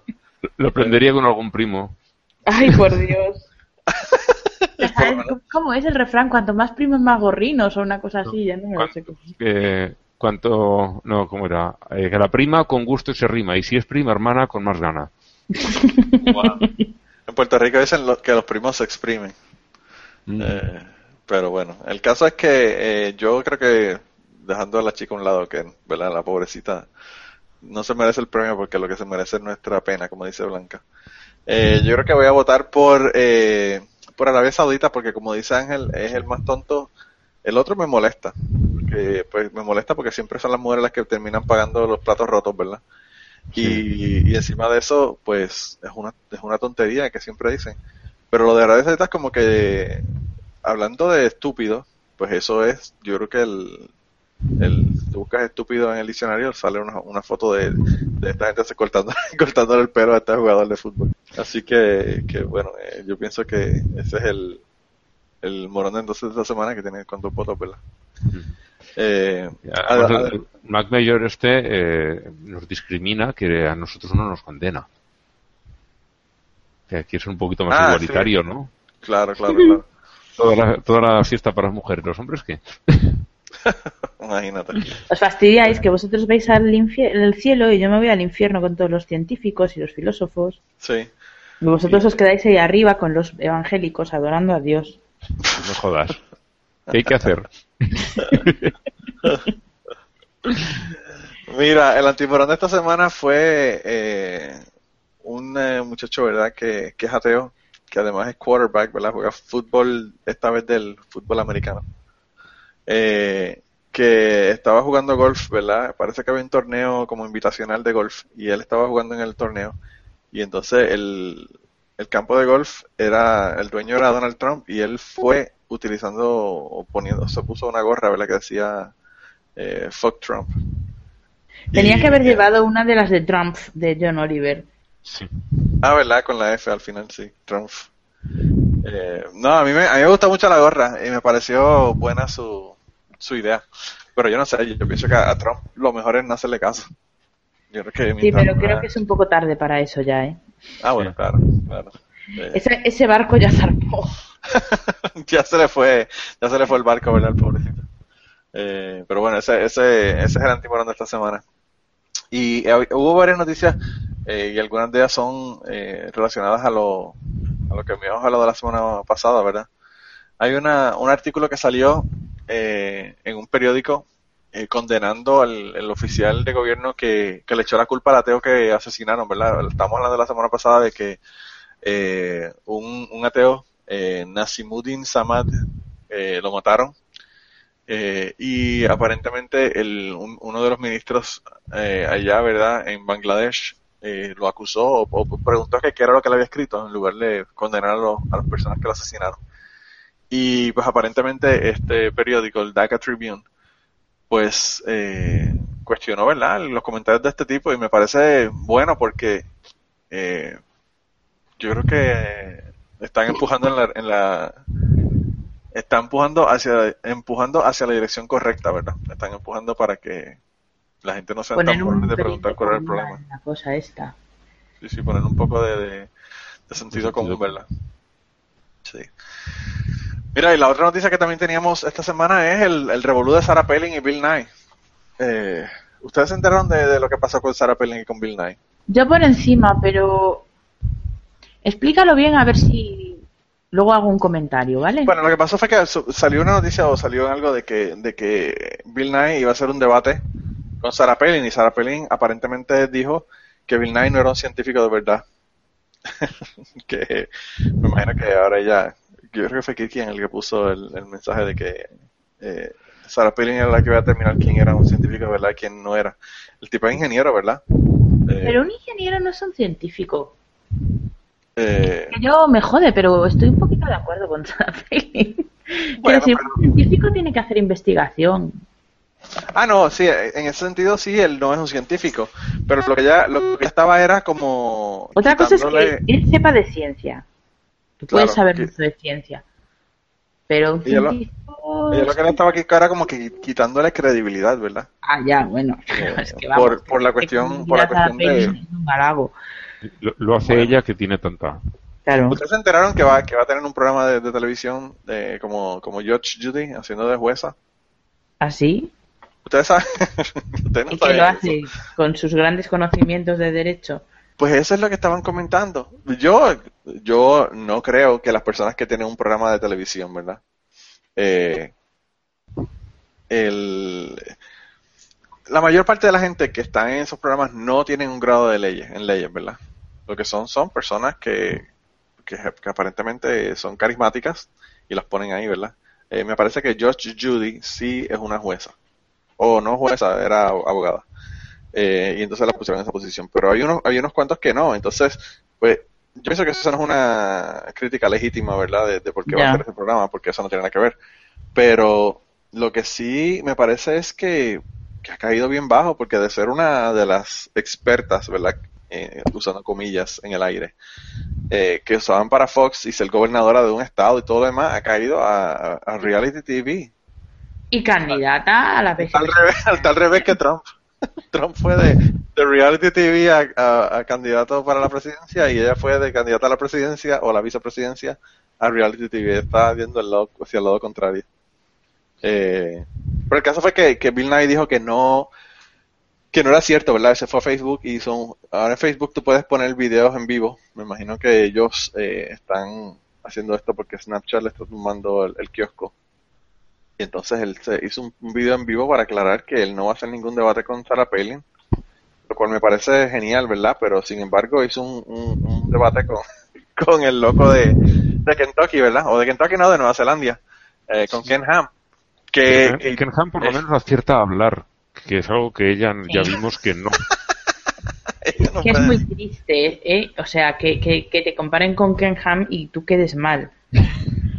Hay, hay que hacérselo mirar. O sea, hay que ser- hay- tiene que estar bien triste la cosa eh, para que para que te comparen con Ken Ham y tú seas el, el tiene una cosa que a mí me fascina, ¿sabes? Porque hay otros tíos que por lo menos pues intentan buscar, no sé, argumentos o cosas para justificarse. Él básicamente llega a un punto que dice, lo pone en la Biblia, me la pela lo que digas.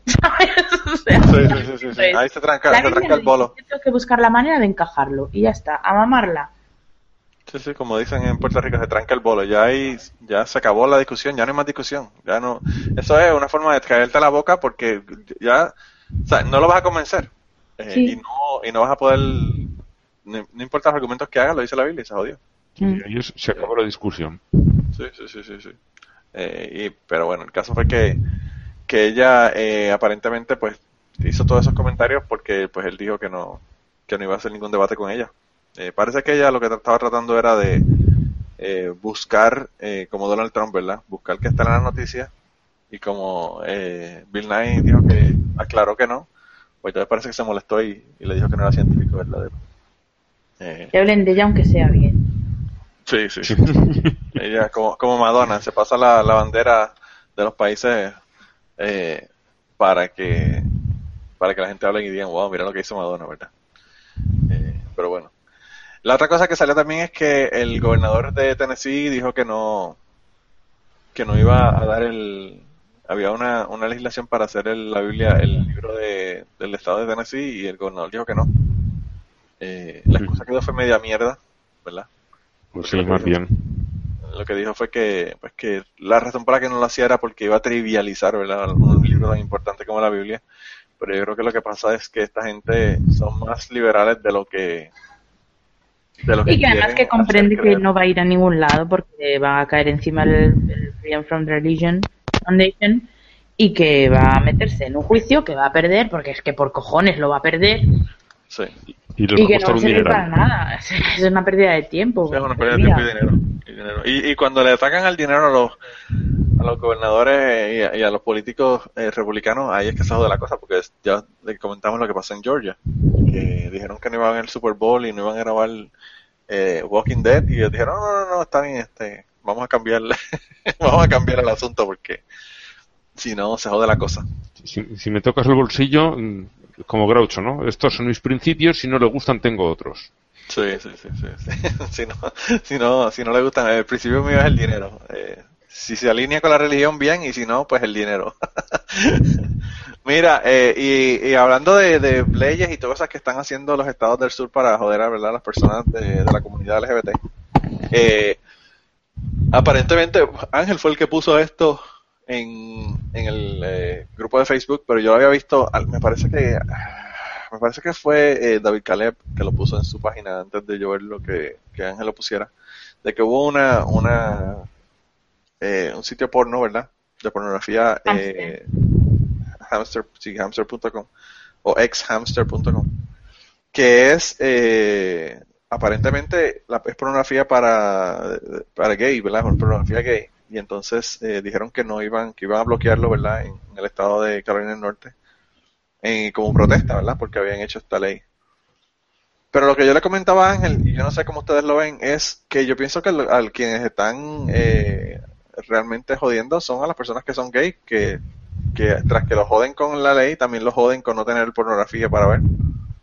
Eh, no sé, no sé cómo lo ven ustedes. Yo Ay, creo que- que les vale la pena esperar un tiempecito porque entre todos estos que han aullado tanto para que se ponga esa ley, muchos de ellos eh, de repente se han quedado sin, sin un producto que consumían habitualmente. Sí. A ver, que está lleno internet de otros sitios donde pueden consumir. Yo creo que Hamster lo que está haciendo pues es un un gesto para su público y me parece muy bien, me parece muy bien que lo hagan. Sí. Bueno, you sabes que Bruce Springsteen también eh, dijo que, que canceló su concierto y, y Brian Adams también canceló su concierto. Ah, lo de Brian Adams no lo sabía. Sí, Brian Adams es canadiense, ¿verdad? Que, que, pero a mí me sorprendió mucho de Bruce Springsteen porque, pues yo, yo sé que él Él es, es muy de izquierdas. él es de izquierda, pero eh, no sé, yo pienso que va a perder muchísima gente porque hay muchos blue collar Republicans que... Pero Manolo, tú sabes el dinero que tiene ese hombre. Ah, bueno, claro. A las alturas le da igual.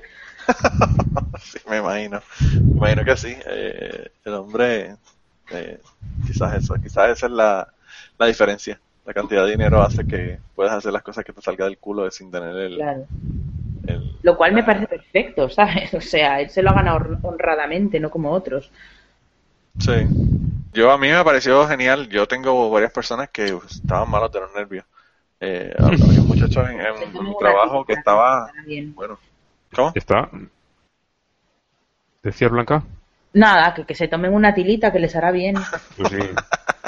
Están malos de los nervios por- porque llega un señor y decide que no va a tocar en un estado donde hacen algo totalmente antidemocrático. Claro. No, no, lo que ¿Qué pasa, pasa? Ángel, Que esta gente es muy amante del libre mercado y del capitalismo mientras no les fastidia a ellos. Pues No, es- ellos, ellos lo que les preocupaba, lo, libremente no quiere trabajar allí, pues ya está. lo que estaban diciendo los, los muchachos es que bendito, que la, la pobre gente que compró boletos y... Les van a devolver el dinero, ¿no? claro, eso fue, eso fue lo que yo le dije. Yo le dije, bueno, pero el dinero se lo van a devolver. Eh, si quieren verlo con, con tanto ímpetu, pues mira, está en Carolina del, Carolina del Sur, está este Virginia, hay, hay 20.000 lugares que tú puedes ir y viajar aquí. Aquí es mierda, aquí yo viajo a Nashville a ver conciertos. Son dos horas de viaje y, y allá es donde iba a haber el concierto porque aquí no los hay. So, eso no es un problema. No se monta en el carro y va y los ve si uno quiere. Eh, Claro. pero si le molesta, pues deberían de considerar qué es lo que está ocurriendo con la con la con las cosas estas, ¿verdad? De que de que están eh, poniendo leyes que están jodiendo tu libertad de ver conciertos. O te están afectando, ¿verdad? No, no, no las están eh, bloqueando como tal, ¿verdad? O sea, ellos no están haciendo que no se den los conciertos, pero pues están están haciendo que personas no quieran ir a tu estado. So, eh, mira, ahí, ahí está Kirkia, no sé si está en vivo o A está ver, a solamente ver. escuchando. Ah, sí, estoy escuchando. Ah, vaya. Eh, mira, Kirkian, dijeron que tú eras un robot del futuro. Que se había descubierto tu secreto. Te pusieron el comentario en Facebook, si quieres, vaya y le contesta, bueno, te taguearon. Mira, pero justo llegaste, llegaste, llegaste a tiempo para mandar el carajo a alguien. Eh, Kirkian, ¿a quién quieres mandar el carajo esta semana? Como todas las semanas. Al Estado Islámico y sus cosas. Bueno. Tenemos que acordarnos de llamarlos Daesh. Sí, Eh, eh, me sorprende porque Kirkian es el que siempre lo llama Daesh. Sí, Siempre los llamo Estado Islámico también. Bueno, bueno, claro. Eh, pero Daesh, Daesh le encabrona a ellos, mejor llamarlos Daesh. Mira, y, y eh, alguien más, que, ¿a quién tú quieres mandar el No. carajo esta semana, eh, Ángel?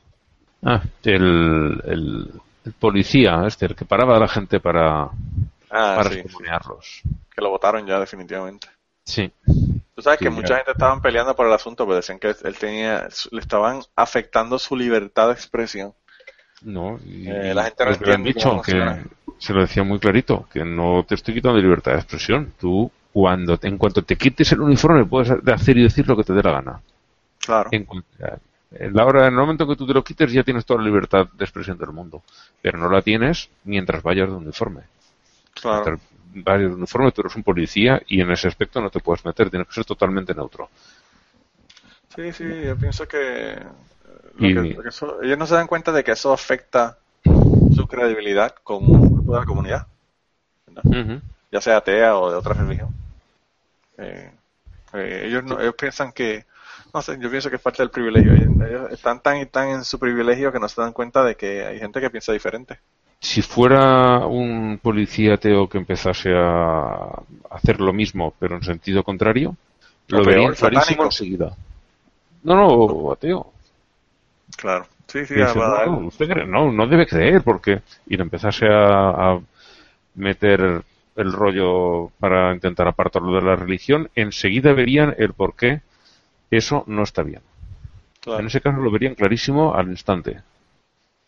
Sí, que sí. cuando es en, en su favor, entonces mm, no entienden qué es lo que pasa y están terminando con la libertad de expresión del otro. Y eso es como cuando una vez me dijo mi madre que no entendía que tanto follón porque que a quién le molestaba que hubiera una cruz en una clase.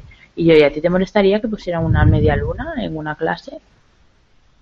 Y se quedó en plan, como si lo hubiera descubierto la física cuántica, ¿sabes? Me miró con una cara en plan, ¡Ah! Esto no lo había pensado yo nunca, ¿sabes? Pues claro, claro, pues lo que te digo es el privilegio. El privilegio no te permite ver la, la, la posición del otro. Es, eh, te ciega, ¿verdad? Te ciega ese privilegio. Y aquí yo lo veo todo el tiempo, todo el tiempo. Bueno, aquí con todo, no solamente con la religión, ¿verdad? Con la cuestión de lo de los baños. Este, todo el mundo aquí, o, o mucha de la gente con los que yo trabajo, te dicen, ¿para qué vamos a tener baños? Eso es mucho dinero, gastar en baños de personas eh, que sean transexuales. Sí, pues cuando tuvo que hubo que poner baños para blancos y para negros no hubo ningún problema, ¿eh? El dinero no tuvo ningún problema. Todo rápidamente, me pareció buena Mira, idea, fantástico. No se me, no se me ocurrió decirle eso, le, le hubiese dicho, mira, Mira, para lo la que tenían para los, para los negros lo pueden usar para las personas que son LGBT ahora. Aparte, para tenerlos separados.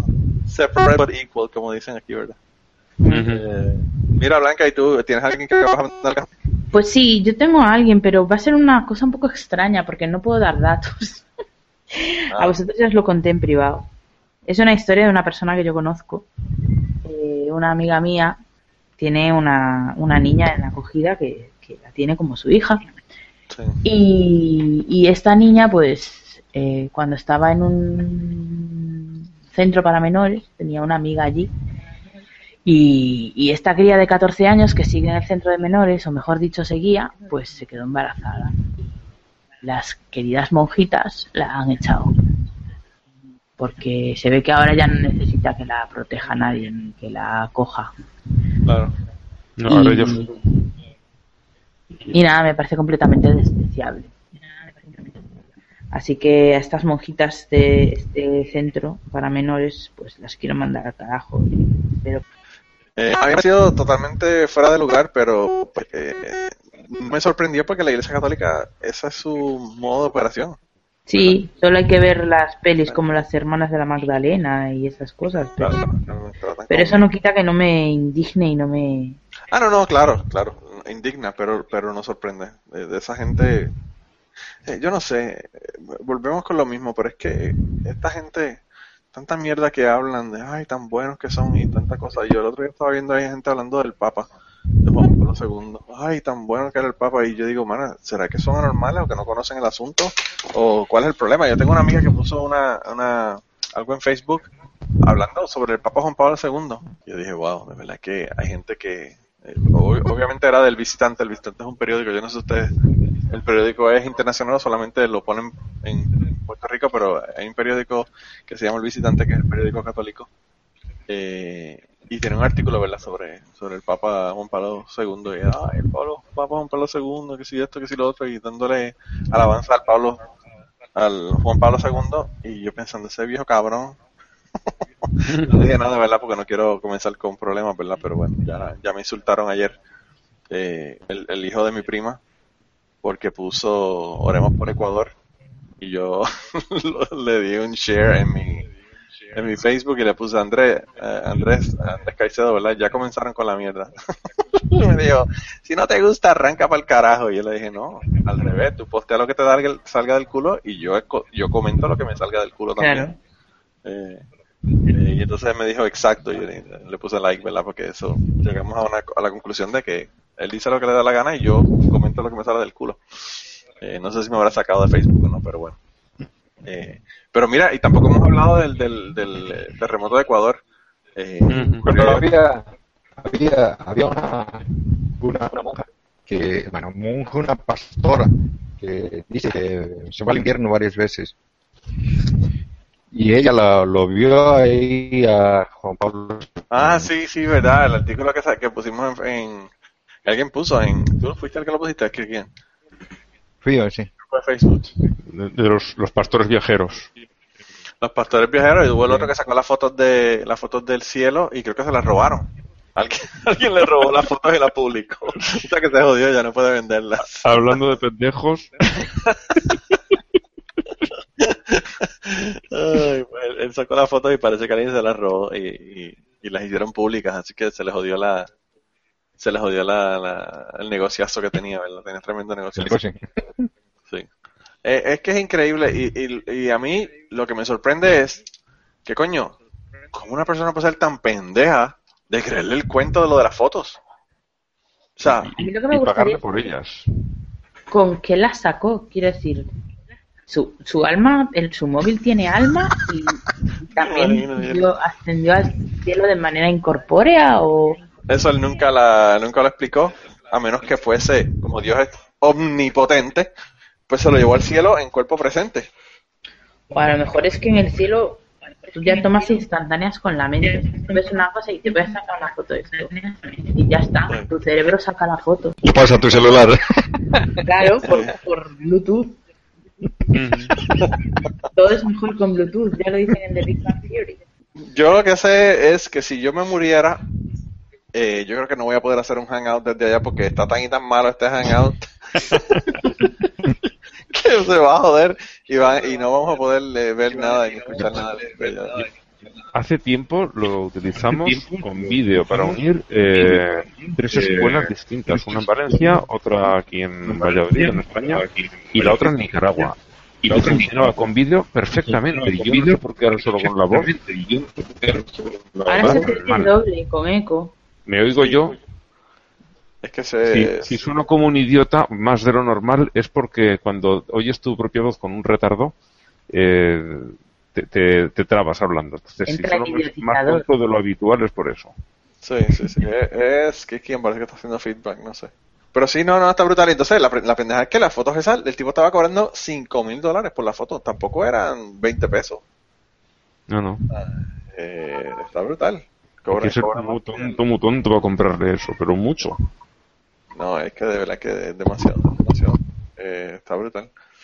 Eh, yo no sé, pero eh, yo no entiendo cómo una persona puede ser tan crédula, ¿verdad? Ujú. De creer el cuento ese de que, de que tiene unas fotos y del cielo y todo lo que sea. Y por cierto, yo vi una de las fotos y es una tontería. Es una foto donde él está parado con, con un background que se lo arregla cualquier persona que no sepa de computadora puede hacer eso en Photoshop y ya. O sea, eh, tampoco es un trabajo semiprofesional, ¿verdad? De que tú puedas ver eso y decir, wow, qué, qué cosa más, eh, qué buen trabajo, ¿verdad? Photoshop. ¿Cómo lo habrá hecho, no? sí, sí, cómo lo habrá hecho. No, pero a ver, seamos serios. O sea, tú te vas al cielo, sacas fotos y no te haces un selfie con Dios ni nada. Eso no se lo cree nadie, vamos. El, el selfie con Dios en el baño, ¿verdad? Porque siempre los selfies son en el baño, Blanca. sacas, sacas la foto al, al espejo del baño con tú con Dios eh, ahí parada. No sé si, si el reflejo de Dios, quizás Dios sea como, los como los eh, Vampiros. Vampiros que no salen la, que no sale la imagen en el, en el espejo y por eso no, no salió. Eh, yo no sé, de verdad, que es que estas cosas a mí eh, me sorprenden muchísimo porque yo no, yo no pienso que, que haya gente tan crédula, ¿verdad? Pero bueno. Yo siempre digo la- lo mismo. ¿Por qué no se me ocurrieron a mí estos negocios? Porque Y me eres buena persona. Y va a ser eso. moralidad. Sí, Va a ser eso. Pero dices, mm, no me lo podría guardar un rato, me forro y luego ya. Y ya luego dono a las ONGs y eso. Exactamente. Wow. En fin. Pues anyway, el caso es que yo tengo una banda del carajo bien especial. Eh, y pues hay un hay una persona que era Speaker of the House, ¿verdad? Eh, además es cristiano evangélico, se llama Dennis Hastert. Eh, que no se confunda con hamster. Eh, y que tuvo un problema, ¿verdad? Legal, eh, como hace, hace un poco más de un año por una, unas transacciones bancarias un poco sospechosas, ¿verdad? Aparentemente encontraron que el tipo estaba, había sacado casi un millón de dólares eh, de cuentas, eh, retirando de ellas eh, justo de justo menos de 10 mil dólares, ¿verdad? Aparentemente 10 mil dólares es el es el el límite en donde empiezan a salir la- los red flags, ¿verdad? Y el tipo, pues, justo debajo de los 10 mil dólares hacía estos retiros y aparentemente fueron un millón de dólares eh, lo, que, lo que logró sacar. Eh, y eh, porque él hizo este tipo de cosas, empezaron a hacer una investigación y, y se descubrieron que el tipo aparentemente abusó sexualmente de cuatro niños y supuestamente este tipo era uno de los defensores, ¿verdad?, de los valores familiares. Eh, y yo no sé si esto es como siempre, ¿verdad? Siempre la misma mierda de que, de que ellos, eh, esta gente que supuestamente se hacen los, los, los más que tienen valores familiares y los más que son los defensores son los que resulta que tienen este tipo de, de- de actividades y este tipo de, conductas, ¿verdad? Pero yo quería mandarlo al carajo por, por todo, ¿verdad? No solamente por, por el abuso de los niños, sino por todas las cabronadas también legales que el, que el tipo estaba haciendo. Sí, Estás promoviendo algo para mm, joder a otra gente cuando resulta que el, el, el- el primero que habría que, que pararle los pies es a ti mismo. Sí, sí, Hola. sí, el, el tipo, el tipo está cabrón. El tipo, eh, ahí en el, en el artículo detalla que fue todo lo que hizo, ¿verdad? Pero, pues aparentemente eh, eran chamaquitos de 14, 17, o sea, no eran, no eran niños muy menores, pero como quiera está cabrón. Sí. Eh, Eran y- adolescentes, pone ahí. eran, eran todos adolescentes aparentemente. Era, era entrenador de lucha, ponía, ¿no? Sí, Y- sí, era entrenador de lucha y le dio un masaje, ¿verdad? A un, a un muchacho. Me imagino qué clase de masaje le habrá hecho al, al Pues. Pero bueno, yo espero que, que si no va por una cosa, que vaya por la otra a la cárcel y lo ideal sería que vaya por las dos y no salga más nunca. No, pero Eh. la parte de los abusos creo que ya por tiempo ya había prescrito. Entonces, Eso es no una cosa que creo que ya lo he comentado aquí, pero es que me revienta el hígado. ¿Cómo puede ser que el abuso a menores sea un, un delito que prescriba? Vamos a ver.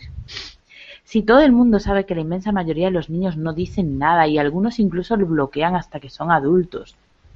O sea, es que eso es facilitar de una manera tan brutal que esas personas no vayan a la cárcel. Y lo de Ahora- personas es por usar un término así fácil. Plantéatelo de otra manera. ¿Quiénes suelen ser los, los que abusan? En general. Sus familiares. Pues O- entonces. No, pero eh, de, de qué. O, o- o qué grupo te lo encuentras muy a menudo entre los abusadores? Ya, los sacerdotes y los políticos y yo qué sé. Pues ya sabes por qué hay leyes que, que hacen que esto pues, sea un delito que prescribe, lo mismo que, eh, no, no, si defraudas a Hacienda hasta que no llegas no sé cuánto dinero, no es delito. Dice, claro, o sea, si eh, a mí me, no, me meterán una multa que me hundirán porque la, la multa eh, es lo bastante grande como para que siendo pobre te haga mucho daño y si eres rico te dejan Te un buen pele. margen. ¿Cómo, cómo? Que te da igual. Sí, sí, si haces poquito, la multa la pagas con tranquilidad, porque me han pillado un año y llevo haciéndolo 15. Y si, y si eres capaz de, de defraudar esa cantidad a partir de la que es delito, es que de, de verdad eres muy, muy rico. Sí, por eso es que la gente de Wall Street nunca fueron a, nunca fueron a la cárcel y eh, la gente lo cogen con una onza de marihuana y van a la cárcel. Exactamente. Aquí un, un juez de muy alto nivel, creo que era el presidente del Consejo General del Poder Judicial, un, un órgano que hay de gobierno de los jueces, que dijo que las leyes en España, y dijo España, pero se puede aplicar a cualquier otro país, están hechas para los robagallinas. Eso sí. Sí, sí, sí, sí, sí. En, en- en Puerto Rico esto es igual y en Estados Unidos es la misma mierda y, y en todos lados es, es la misma cosa. Y, y lo de los crímenes que no prescriben para eh, violadores de menores, eh, yo pienso que los crímenes de violaciones en general, ¿verdad? También a mujeres que son adultas. Claro, Eh, sí, pero con mucha más hombres. razón los menores, porque está el factor, bueno, a las mujeres adultas también les cuesta mucho denunciar por motivos que todos conocemos, pero pero y otra cosa eh, no entiendo por qué en, en delitos violentos en los que la víctima está en una sensación, en una situación de desprotección como como ocurre con las agresiones a menores y los maltratos a menores que es así Claro. ¿por qué no puede la fiscalía actuar de oficio? ¿sabes? ¿por qué se permite que se retire la denuncia como es en el caso de las mujeres maltratadas? ¿sabes? Por- porque si una mujer está en una situación que teme por su vida, es muy probable que no vaya a denunciar. Claro. claro. y, y si reúne el valor suficiente para poner la denuncia y luego la coaccionan para que la retire, pues posiblemente termine por retirarla. Dicen, ah, no, ahora ya no puedo investigar. ¿Cómo que no Claro. puedes? Es que no se debería de, de poder retirar ese tipo de, de denuncias. De Sí, denuncias. una, una vez hacen la denuncia ya, ya no se puede, ya la, la justicia toma, toma el control de eso y ya la persona no tiene nada que ver con el asunto para poder quitarlo, ¿verdad? Eh, sí. Eh, de verdad que eh, es lamentable y está cabrón y pues yo de verdad que espero que que lo metan preso a ese cabrón porque de verdad que es todo lo que se merece. Se me- como dice un comediante de Puerto Rico, se merece eso y mucho más. Eh, pero bueno. Mira, y pues nada, yo creo que ya podemos ir terminando. No sé de cuánto es el, el- el tamaño, ¿verdad?, de lo que nos va a enviar Kirkian de su sección. Ah, claro, por eso terminamos tan pronto hoy. porque Sí, todos sí, sí, los porque tenemos, tenemos un, un pedazo ahí de que, que nos falta que que Bueno, y la sección de Ángel fue muy cortita también. Sí, vamos, Sí, que sí, no. Tan cortita que podemos decir que no tuve, porque Bueno, lo, que pasa es que salió el tema de salió un tema de, de tu no sección, ¿verdad? Que, Sí. estuvo, que estuvo buenísimo. Yo a mí siempre me ha chocado muchísimo el, la- el asunto este de, pues, de esta gente que eh, pues est- estos estos cuentos pendejos que nos hacen, ¿verdad? Eh, y- y la- Supuest- y la Iglesia supuestamente Católica- inspiradores. Claro, y la Iglesia Católica está llena de, de estos cuentos pendejos. O sea, porque el libro, yo, yo me leí el libro de, de catecismo, ¿verdad? Cuando estaba haciendo la primera comunión. Y los cuentos eran, pero totalmente parcializados, que yo decía, esto, eh, eh, o sea, el- el- bueno, en una de las cosas que decían era que la fundadora de los de los adventistas, ¿verdad? De la iglesia adventista, ah, eh, la razón por la que había creído que Dios le, que Dios le hablaba era porque le habían dado una pedrada en la cabeza. Joder. Pero así, o sea, eh, en una oración eh, hicieron un dismissal de toda la, la filosofía, ¿verdad? Y, y de toda la, la secta, ¿verdad? De los adventistas. Eh, porque, bueno, claro, porque a la tipa le habían dado un una pedra en la cabeza y por eso, por eso era que Por- estaba por loca y por eso fue que hizo. Pero eso decía tonterías, ¿no? Sí, sí, por eso era que decía tonterías. Yo digo, wow, la verdad que... Y puede que le hayan dado una pedra en la cabeza, pero coño, o sea, habla de los méritos de lo que ellos están diciendo, ¿verdad? También. No solamente eh, haga, haz un ataque ad hominem y no, y no hables nada más de, del asunto, ¿verdad? Pero bueno, el caso es que la semana, esta semana, eh, la canción eh, del final, fíjate, es interesante porque tengo aquí la canción, pero no me acuerdo, ahora, ahora no sé cuál es el grupo. Me parece que eh, la canción se llama Heart Believer y el grupo es First Aid Kit. Sí, Pero First es Aid un, es un grupo. Sí. Eh, eh, lo que pasa es que todas estas canciones que conseguí nuevas no las conocía, no conocía los grupos. Eh, Ujú. Y son geniales, de verdad que son geniales. Sí, yo- Pero la canción se llama Heart Believer. Hace unos años eh, conseguí en el mercado alternativo, este que sale así barato, un par de discos suyos, porque me gustan mucho. Pues a mí esta canción me gustó y, y voy a voy a buscar sobre ellos, ¿verdad? Hay, han habido muchísimos grupos que yo eh, he descubierto recientemente, ¿verdad? Hay un grupo que, que se llama eh, Monster Truck, que es de metal y a mí me pareció genial el grupo, ¿verdad? Y, y lo descubrí recientemente también. El, el- yo no sé, el problema de ahora es de conseguir la música es que antes tú ibas a una tienda de discos y veías discos y ahora es como que bien difícil porque tienes que meterte a iTunes y pasar horas en la computadora mirando y buscando y averiguando y hay muchísimas cosas que no están en iTunes y que, y que se pierden, ¿verdad? Que uno tiene que ir directamente al grupo o escucharlo por porque alguien le, le recomendó al grupo. Eh, pero bueno, esa es la realidad de nuestro... De nuestro tiempo. Sí, sí, sí. Pues nada, entonces lo dejamos aquí y esperamos la sección de Kirkigan. Esperamos que Kirkigan, no sé, pueda probar esto la semana que viene con otra computadora. Yo, yo, Y que, que, que la computadora de su compañera resucite. bueno, la, la compañera, sí, la compañera, la, la computadora de su compañera, lo que debemos de hacer es la semana que viene tratar Skype y que él trate con la, con la computadora de ella. Eh, O sea, a ver si es más estable. Sí, a ver si, si- porque de, de esa manera podríamos averiguar si es la computadora, ¿ok? Para seguir haciendo el tru- troubleshooting aquí a Kirkigan. No creo que sea problema de eso, porque yo con mi teléfono viejo Sí. eh, llegué a grabar, creo que fueron tres programas.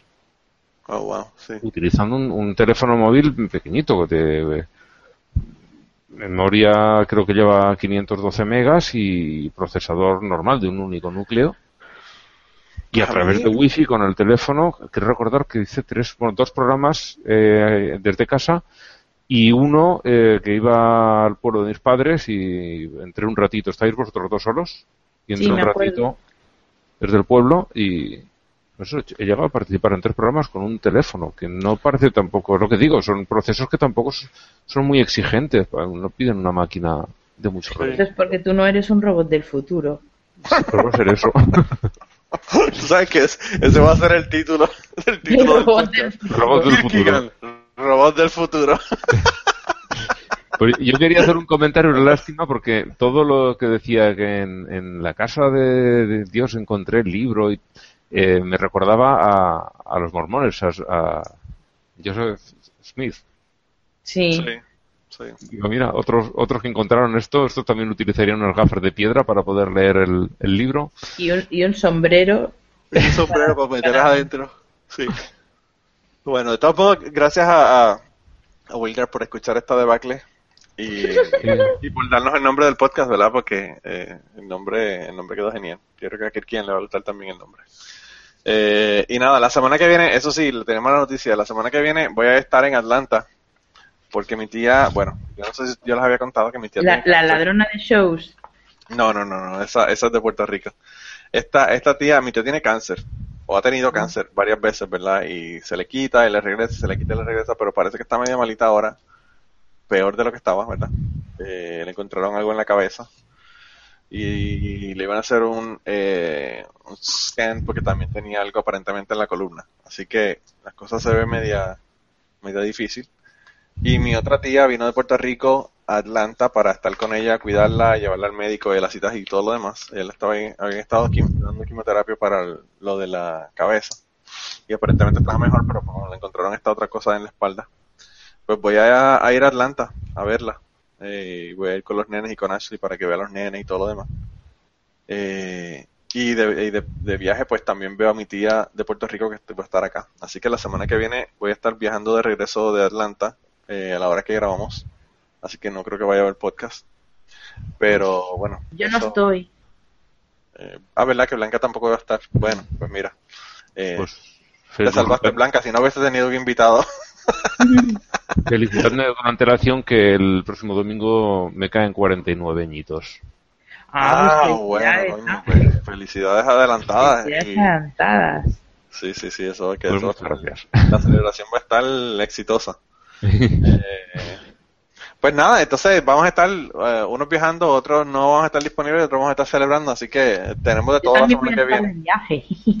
Sí. Voy a conocer por fin Granada y Córdoba, que son dos lagunas grandes que tenía yo. Ah, coño, qué bueno. Qué bien, qué bien, qué bien. Mira, Ángel, este, estoy pensando en comprarme una bicicleta para empezar a bicicletear, así que yo creo que vamos a ver, vamos a ver cuando hacemos el- la bicicletada. Eh, que hay que Pues- hacer el, el ateorizar en 2000, el, ¿cómo era? El, a- ateorizar rally en 2017. En el 2017, sí. Va a ser un bike rally. Vamos a ver si, vamos a, ver si invitamos a Andrés, que Andrés también dijo que le interesaba. Eh, pero bueno, el caso es que la semana que viene entonces no tenemos podcast y, y nos vemos entonces dentro de dos semanas. Pues nada, sed buenos si podéis. No, no se puede. Hasta No, dentro de dos semanas y esperemos que se paren las malas noticias desde Ecuador. Se- sí, no, desde Ecuador y desde Japón y desde todos lados, porque está la Sí, cosa sí. de verdad que... Sí, pero bueno, aquí nos toca más cerca de... Las que vienen de Ecuador nos tocan más de cerca. Roguemos a los maricones que dejen de hacer lo que coño estén haciendo. Para que, para que los. Sí, sí, sí, sí, a echarle la culpa. Ya, ya eso le comentaba que alguien va a echarle la culpa enseguida. Sí, sí. Pero bueno, pues nada, nos vemos en dos semanas y qué sé yo, la semana que viene, dentro de dos semanas trabajamos con el Skype a ver qué pasa de nuevo, porque eh, vamos a tener que hacer un brujo o algo, vamos a tener que ir donde un médico brujo para que nos ayude con este asunto. Ujú. Y nada, eh, nos vemos entonces. O, o encontrar extraterrestres católicos que nos den tecnología nueva. Fíjate, yo creo que eso sería nuestra única, you're my only hope, como dice la princesa Leia. bueno, pues nada, nos vemos entonces. Chao. Hasta la, pro- hasta la próxima.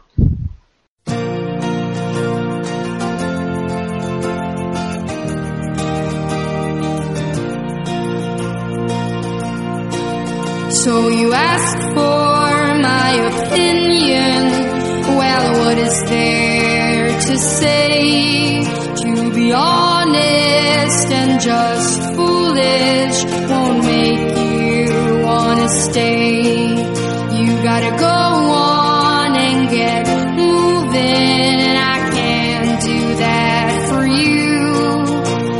So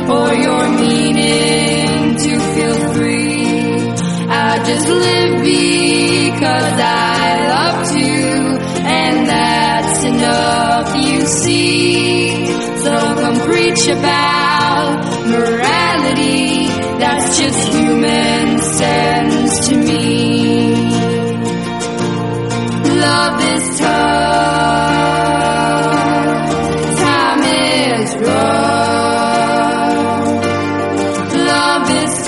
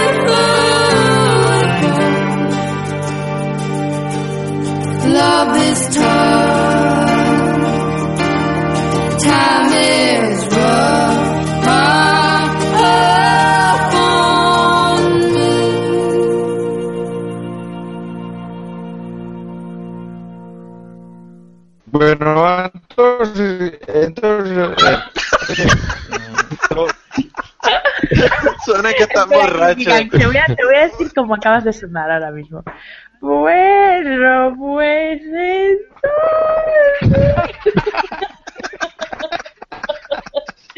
Tú bebes, tú bebes durante el podcast, no lo Sí, niegues. sí, es como, es como, lo- como los ñameros que, se, se la- se beben la cerveza. No. Le pasó como a, como, a- ahí. como al invitado médico cubano Almeida, que cu- cuando terminó ya estaba como una cuba. No me lo recuerdes, que yo estaba escuchando ese podcast y, y a cada segundo que pasaba estaba más atónita. En plan, esto no está ocurriendo. Ah, wow. no como, como tartamudeando realmente. Ajá. Kirkian, vas a tener que bajar este, esto para que escuches cómo se escuchaba todo esto. El, tartam- el tartamudeando lo tartamudeaste para nosotros.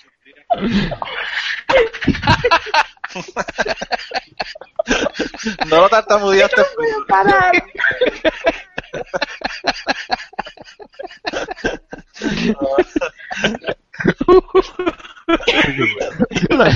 Estoy imaginando a Kirkigan completamente borracho, ¿sabes? Sentado ahí delante del micro. Es que no les escucho.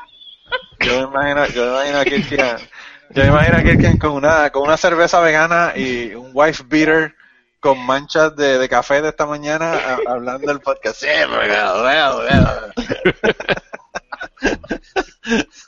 Este Ah. cacho hay que guardarlo para ponerlo en la pausa en Navidad.